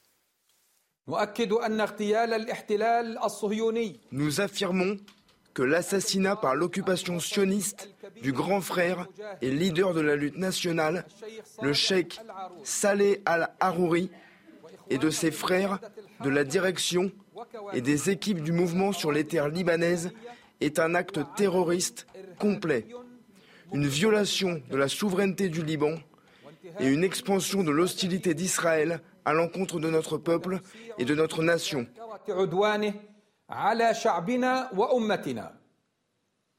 L'occupation nazi-sioniste est responsable de ces répercussions. Bien, on va rejoindre sur le terrain euh, en Israël, à Tel Aviv, Régine Delfour, notre envoyée spéciale. Régine, est-ce que vous pourriez d'abord nous définir qui était cette personnalité numéro 2 Donc évidemment un poste dans la hiérarchie extrêmement important. Et puis surtout ce que l'on pressent, est-ce que vous vivez certainement peut-être ce, ce risque qui monte d'un embrasement régional? Oui, alors Sonia euh, Salar Alarouri euh, a été âgé de 57 ans. Il a passé 18 euh, ans. Il était emprisonné en Israël pendant 18 ans avant d'être expulsé en 2010 vers la Syrie. Il était le chef de la branche armée du Hamas en Cisjordanie. Puis il est surtout l'un des cerveaux des massacres du 7 octobre. Il est aussi considéré comme responsable de plusieurs actes terroristes sur le sol d'Israël et de l'enlèvement de trois adolescents en 2014. C'est lui qui, en 2017, aurait permis au Hamas euh, de se rapprocher euh, du Hezbollah et de l'Iran. Il était aussi, euh, comment, il était aussi pressenti pour devenir le numéro un du Hamas. Alors, vous l'avez dit, euh, Israël n'a toujours pas euh, revendiqué euh, la mort donc même si cela s'implique en fait dans leur objectif de détruire le Hamas. Israël qui intensifie ses frappes dans la bande de Gaza pour affaiblir notamment les dirigeants du Hamas qui sont dans l'enclave palestinienne, notamment Def et Sinoir. Alors hier, le Hamas, après l'annonce de la mort d'Al-Arouri, a déclaré donc le gel de toute négociation avec les otages. Il y a aussi euh, des menaces de tir euh, sur Israël et notamment à Tel Aviv. Euh, il faut savoir qu'Al-Arouri était aussi très proche de Nasrallah. Nasrallah, c'est le chef du Hezbollah et qui avait annoncé que si un membre du Hamas ou du Hezbollah était tué sur le sol libanais, le Hezbollah allait répliquer. Alors il y a cette prise de parole de Nasrallah à 17h. C'est une prise de parole qui est très attendue puisqu'évidemment, ici en Israël, tout le monde a peur que le Hezbollah réplique. Et évidemment, ce ne sont pas du tout les mêmes que celle du Hamas. Merci Régine Delfour, merci pour toutes ces précisions. Effectivement, Régine rappelle la prise de parole attendue tout à l'heure euh, de, Nasrallah, euh, qui est le leader du, Hezbollah. Je voudrais vous montrer les réactions qu'il y a eu sur les, les réseaux sociaux d'une partie de la classe euh, politique. Bon, Emmanuel Macron, c'est le chef de l'État français qui l'appelle à une non-escalade, qu'il appelle à des escalades, ça paraît normal. Hein. Et d'ailleurs, quand le ministre des Armées, Sébastien Lecornu, était venu ici même à la grande interview, il avait beaucoup, beaucoup, mm. beaucoup insisté. Il m'avait dit, il faut insister vraiment sur la crainte d'un embrasement. Et je lui avais dit, est-ce que vraiment il faut s'en inquiéter? Il me dit oui. De tous les interlocuteurs qu'il avait vus euh, euh, à ce moment, à l'époque, c'était pour discuter de, la libération des, otages hein, franco-israéliens. Eh bien, c'était leur crainte. Eh bien, regardez quand un terroriste euh, meurt, bon, je vous avoue que les fleurs et les couronnes sont oubliées, surtout quand euh, on pense qu'il est probablement l'un des instigateurs des massacres du 7 octobre. Mathilde Panot, l'armée israélienne bombarde la capitale libanaise. Le criminel de guerre Netanyahou fait courir le risque d'une guerre régionalisée. L'appui des États-Unis rend possible ces exactions. La France doit exiger la réunion d'urgence du Conseil de sécurité des Nations Unies, etc. Je, je vais vous dire, pour être nuancé, tout n'est pas faux. Que la France prenne des initiatives pour faire attention à ce qui se passe, si on a encore un rôle à jouer, etc. Non, mais il manque une phrase sur C'est la continuation. Euh, il manque l'essentiel. C'est la continuation de la vision hémiplégique pour être gentil. Hein. Mais ce, bon, bien sûr, il manque une phrase de condamnation des, des terroristes du Hamas, mais cet événement ne nous exonère pas de réfléchir à la suite. Bien sûr. Parce que la, puissance de feu et de frappe du Hezbollah est bien plus considérable que celle du Hamas. Dans c'est une armée, le Hezbollah. Oui, dans l'objectif du gouvernement israélien pour assurer sa paix d'une éradication du Hamas, branche armée et branche politique, euh, il y a bien sûr, il nous faut réfléchir au, phénomène de domino, à, ce que cela peut mais peut provoquer. entièrement. Et puis on n'oublie pas aussi ce qui se passe évidemment à Gaza avec les victimes civiles qui sont extrêmement nombreuses, extrêmement nombreuses. Mais je voudrais quand même appesantir encore. Enfin, je, je, suis allé voir s'il y avait une suite euh, aussi pour pas. Réactions. Mais rien. C'est-à-dire que il n'y a rien sur l'élimination du numéro 2. Ça ne nous étonne plus depuis le 7 octobre quand même. Euh, bon. Surtout que Mathilde Panot oublie de dire une chose, c'est que il y a des roquettes qui partent tous les jours du territoire libanais et qui attaquent directement Israël. En outre, ici, on est dans une volonté d'éliminer un cadre, un terroriste du Hamas. La personne qui est morte a du sang sur les mains. Ça devrait tous nous réjouir, ou du moins si ça ne nous réjouit pas, mais se dire que ça fait partie de la guerre et que là, pour le coup, ce n'est pas un innocent qui est visé. Et le fait que l'extrême gauche, finalement, ne se réjouisse pas de ça et apparaît comme étant euh, finalement un mouvement politique qui regrette cela, sans dit long sur l'électoralisme nauséabond de Madame Panot et de euh, ses amis. Pour être clair, on peut s'interroger sur une frappe qui touche quand même un pays souverain, ou ce qu'il en reste malheureusement de ce beau pays qui est le Liban mais tout en se félicitant de l'élimination sur cette terre d'un terroriste qui a provoqué, semble-t-il, qui est l'instigateur de massacres. C'est la continuation du propos sur le fait. Oui, mais, vous avez entièrement. Il ne faut pas s'habituer, je trouve ça, mais véritablement, moi j'ai cherché de leur part, vraiment, là, la, France insoumise, une, enfin, une condamnation, j'allais dire, une une, comment dire, je ne m'attends pas à ce qu'ils euh, se félicitent d'une telle frappe, de, cette cible qui a été éliminée, mais enfin, un petit peu malgré tout, et rien du tout. Le discours de Nasrallah, ça sera tout à l'heure. On va le suivre évidemment. Que peut-il se passer? Est-ce que véritablement le Hezbollah est en capacité aujourd'hui d'agir et de réagir etc., ce serait un embrasement régional. le Hezbollah, pour l'instant, a pris, a pris au sérieux les menaces américaines. Rappelez-vous, euh, là-dessus, euh, les, États-Unis ont été très fermes dès le début en disant si vous bougez, vous prenez un risque euh, considérable. Là, il y a un événement, un événement majeur qui vient de survenir.